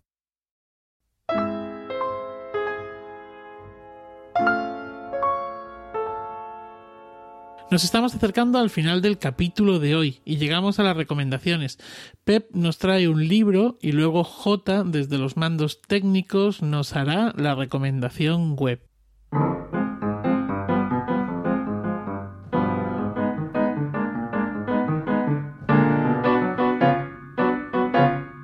Bueno, pues hoy os he traído un libro que no he terminado de leer. Es una cosa muy rara que yo recomiendo un libro que no he terminado de leer, eh, mm, pero es que es un libro que me tiene completamente enamorado, me tiene completamente en shock.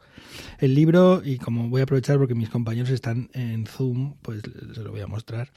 Eh, es un libro magnífico. El libro se titula Los cuentos de los hermanos Grimm, tal como nunca te fueron contados. Y eh, es un libro que contiene los cuentos que se publicaron en 1812, los 86 cuentos que fueron publicados por Jacob y Wilhelm Grimm. Em, luego publicaron un segundo volumen en 1815 y luego publicaron varias ediciones en las que fueron corrigiendo, modificando estos cuentos, em, eh, añadiendo algunos cuentos, quitando otros, hasta la última, si no recuerdo mal, que es la de 1857 creo que fueron ocho o nueve ediciones en total. Bueno, hay una cosa muy interesante eh, de este libro, es que es la versión de los cuentos de 1812, que son los cuentos, digamos, menos literarios, son cuentos más abruptos, todavía más orales, porque hay una cosa que los estudios han llamado el género Grimm. Es decir, eh, eh, Wilhelm Grimm es exactamente el eh, el que fue perfilando los textos, fue cambiando, modificando y fue creando esa especie de género Grimm, que han llamado, que, que fue embelleciendo los cuentos, puliendo, volviendo Roma sus aristas em, eh, y haciendo que esos cuentos pues fueran em, leídos por la burguesía con mucho gusto y mucho placer. Y entonces eh, se fueron apropiando esos textos. Y eso, por un lado, convirtió esos cuentos populares en otra cosa, en cuentos Grimm, pero por otro lado le dio mucha visibilidad y eh, hizo que eclosionara el gusto por el cuento popular y por las colecciones por toda Europa y por todo el mundo, ¿no? Entonces eh, existe esa cosa, esa paradoja que fueron cambiando. Entonces, al encontrarnos con los cuentos de 1812, eh, vemos unos textos que no están todavía pulidos, están muy en bruto y además políticamente incorrectos. No son tan correctos como gustaban luego. De hecho, esta primera edición y por lo que sé la segunda también no tuvieron nada apenas éxito. O sea, debieron agotarse, aburrirse ahí en, el almacén y la gente no lo, no lo, compraba porque eran cuentos como que no, no interesaron demasiado. Sin embargo, en el proceso de cambio, a partir de la tercera edición, fue cuando hubo mucho éxito. El libro tiene el valor de que contiene los 86 cuentos en su versión, como os digo, más eh, tosca, más, si podemos decir, pura, no exactamente así, pero el libro tiene otra cosa que es de muchísimo valor, en mi opinión, y es la introducción. Este libro está a cargo de Elena Cortés Gabaudan. Em, y el estudio previo que hay, el estudio inicial, es, bueno, eh, yo lo tengo subrayado todo, todo. O sea, de los cuentos Grimm en Alemania se ha estudiado todo de los cuentos de los hermanos Grimm.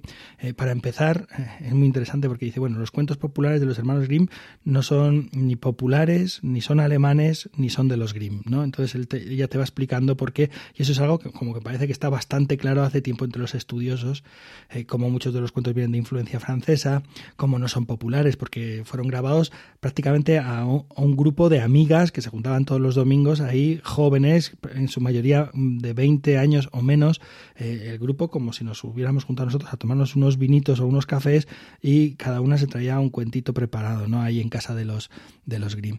Entonces, eh, es impresionante el estudio que hay delante, todo el análisis que hay de la historia de los cuentos, todo el estudio que se ha hecho sobre los informantes. Se sabe prácticamente quién contó qué los nombres de las personas que contaron los cuentos, eh, cómo se desmontan todos los mitos que los propios Grimm alimentaron, de que a esta viejita a la que le habíamos grabado, estos cuentos de los pueblos, todas estas cosas se fueron desarticulando en el estudio, ¿no? en los estudios que ha habido y que la editora, eh, que al, mismo tiempo es la traductora, pues eh, reúne todo y comenta en el, en el prólogo, en el estudio inicial, que, insisto, es fabuloso. Además, todos los cuentos vienen con un montón de notas. Entonces, os recomiendo encarecidamente que os hagáis con este libro, voy a repetir el título, Los cuentos de los hermanos Grimm tal como nunca te fueron contados, primera edición de 1812, la versión de los cuentos antes de su reelaboración literaria y moralizante. Edición de Elena Cortés Gabaudan, publicado por la editorial La Oficina. Es un libro mm, con un espesor mm, teórico, con un espesor eh, de tradición, con una potencia en las notas y con, y con una riqueza en los textos que de verdad no lo vais a olvidar. Hola oyentes de Iberoamérica de Cuento. Tengo que empezar diciendo que disculpéis un poco la calidad del sonido que no es la habitual, ¿vale? Estoy grabando en un lugar diferente con unos medios diferentes. Espero que sepáis disculparlo. Para terminar, os vamos a recomendar este breve vídeo de un, apenas cuatro minutos en el que el escritor Antonio Muñoz Molina explica la necesidad de la ficción. Necesitamos la ficción. De hecho, en todas las culturas del ser humano hay ficción y los cuentos contados han sido y son uno de los platos principales para alimentar nuestra ficción. La conferencia completa, titulada los límites de la ficción, realizada en el foro Complutense en 2010, también la podéis encontrar en YouTube, por si os apetece pasar un buen ratillo ahí entretenido. Pasad un feliz verano, un feliz invierno y feliz vida.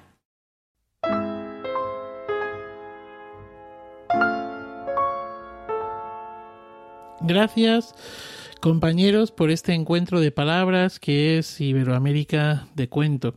Y es el momento de ir despidiéndonos. Así que, mm, bueno, pues, pues qué. Adiós.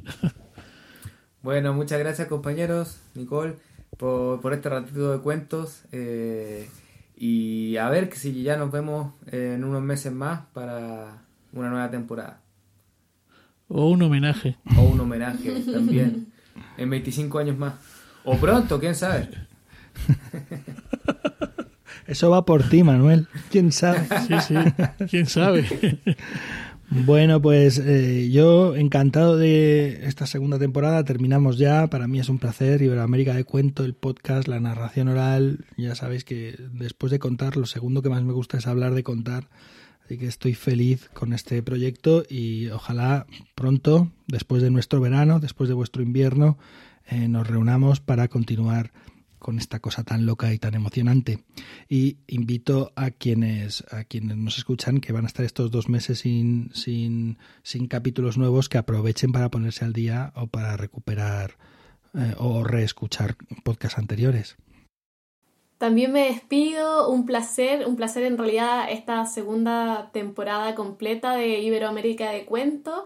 Eh, esperamos que en estos dos meses se ponga mejor el, el, panorama a nivel mundial, que ojalá los cuentos vuelvan a ser presenciales, espacios humanos de encuentro, eh, que todo ande mejor y, y también los dejamos, eh, bueno, como decía Pep, invitado a que revisen los programas anteriores. Nosotros por nuestra parte en, en Casa Contada también estamos haciendo unas entrevistas que se llaman Diálogos Cuenteros que continuarán en nuestro Instagram, casa-contada, que también los pueden ver ahí eh, mientras estemos en nuestro receso y esperamos volver con, con, todas las pilas, como se dice aquí, para, para una tercera temporada. Pues nada más, querida Nicole, querido Pep, querido Andrés, eh, un placer como siempre compartir este rato de palabras y hablar sobre narración oral que empezamos a ser como el amigo Pep Bruno, unos junkies de la narración oral y del cuento. Bueno, eh, feliz verano, Pep, feliz invierno, Nicole, Andrés. Y bueno, y a los oyentes igual, feliz verano y feliz invierno. Les recordamos que esto es Iberoamérica de Cuento, un podcast mensual dedicado al mundo de la narración oral en Iberoamérica. Un podcast que se hace desde Santiago de Chile, desde el corazón de la dignidad, por Nicole Castillo y Andrés, Andrés Montero, de la compañía de cuentos La Matriosca. Desde Guadalajara, España, la capital mundial del cuento contado por Pep Bruno. Qué bien. Y desde Alcalá de Henares, España también, cuna de Cervantes Patrimonio de la Humanidad, por Manuel Castaño de Légolas Colectivo Escénico. También les recordamos que Iberoamérica de Cuento forma parte de la red de podcast de Emilcar FM y que pueden escuchar, descargar, consultar y comentar todos nuestros contenidos en las plataformas más importantes de podcast y por supuesto también en la propia Emilcar FM barra de cuento, donde tienen acceso a nuestras cuentas en Twitter y en Facebook. Gracias por estar ahí, tan cerca, al otro lado. Gracias por comentar y compartir estos podcasts y sobre todo gracias por escucharnos y de esta manera dar sentido a lo que hacemos. Gracias también a J. Javier Soler, que hace un trabajo excepcional editando todo el programa, y a Joan Bruno, que nos pone su música. Como ya anticipamos al principio, este es el capítulo 19, el capítulo final de la segunda temporada. Si en los próximos días, semanas, meses, durante este invierno, este verano, quieren hacernos alguna sugerencia para la próxima temporada, estaremos encantados de recibirlas y pensarlas. Lo pueden hacer a través de los comentarios al podcast en la propia red de Milcar FM, en nuestro correo electrónico y de Italia, B de Barcelona, D de Dinamarca, cuento arroba gmail.com o en las redes sociales de Facebook y Twitter. Y para cerrar el programa, como prometimos al principio, los dejamos con un cuento contado por Rosana, la leyenda de la mandioca. Amigas, amigos, nos vemos en septiembre.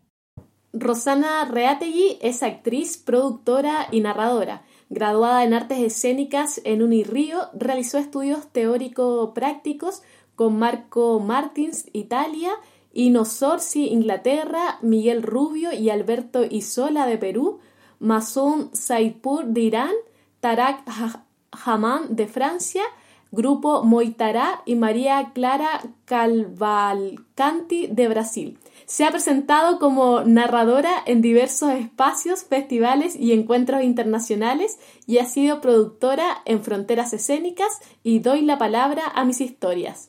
Actualmente coordina Manos que Cuentan, un proyecto de investigación y creación de libros de tela basados en literatura oral peruana que en 2005 recibió el premio al mejor libro objeto de la Cámara Peruana del Libro.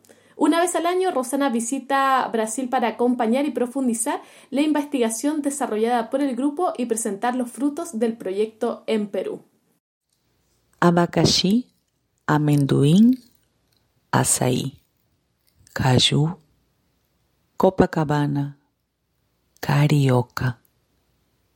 Son palabras en tupí guaraní que todavía se usan en el portugués de Brasil. Tupí guaraní, una lengua, una nación indígena, un pueblo originario de Brasil, con mucha memoria y con mucha historia. Y de estos tiempos antiguos se conoce la historia de una muchacha, hija de un gran cacique. Y bueno, tenía muchos pretendientes, pero ella no quería ni conocerlos, ni saber de sus tantos regalos y de sus tantas promesas. Lo que ella quería era que todos se vayan a dormir. Es que esperaba la noche. La muchacha en la hamaca miraba a la luna y llamaba a su amante, porque él salía de la luna, salía de la mismita luna, este ser misterioso entraba a la aldea y después a su hamaca, y ahí entonces la noche era larga, y así era una noche y otra y otra y otra, y por eso, qué ganas tenía de conocer a los tantos pretendientes, ninguna. Ella se acompañaba de este ser, del ser de la luna, solo que un día dejó de visitarla y ella, que en silencio esperaba, vio como en silencio su cuerpo comenzó a cambiar y se supo embarazada. El cacique, el padre, Tuvo vergüenza y gritó y amenazó y pidió explicaciones, pero ella nada habló. Y así sola tuvo a su hija. Y la niña nació con la piel de color de luna, blanco y un poco amarillo, y el cabello y los ojos del color de la noche. Ella le puso de nombre Mandí y Mandí entendía el lenguaje de los pájaros y Mandí hablaba, hablaba con las estrellas. Mandí era especial y pasó un poquito el tiempo, pero Mandí comenzó a enfermarse y de nada sirvió los mejores curanderos porque ella murió. La madre entonces tomó el cuerpo de la niña de Mandí y la enterró dentro de su casa, dentro de la oca. Y ahí, ahí regó la pequeñita tumba, la regó con sus lágrimas y con la leche que todavía tenía en sus senos. Y regando y regando intentó calmarse. Hasta que después de algunas semanas vio, vio que de esta tierra salía una raíz. La madre entonces se aproximó, tomó la raíz y sintió el olor de la hija. Arañó, arañó un poquito esta raíz y vio, vio una cáscara y vio había un alimento un alimento así de, de color blanco, algo amarillo, y entendió que mandí era alimento. Y este alimento, esta raíz, era la mandioca, principal alimento en todas las naciones indígenas de Brasil o en todas las naciones indígenas amazónicas, mandioca, el alimento que sale desde nuestra casa.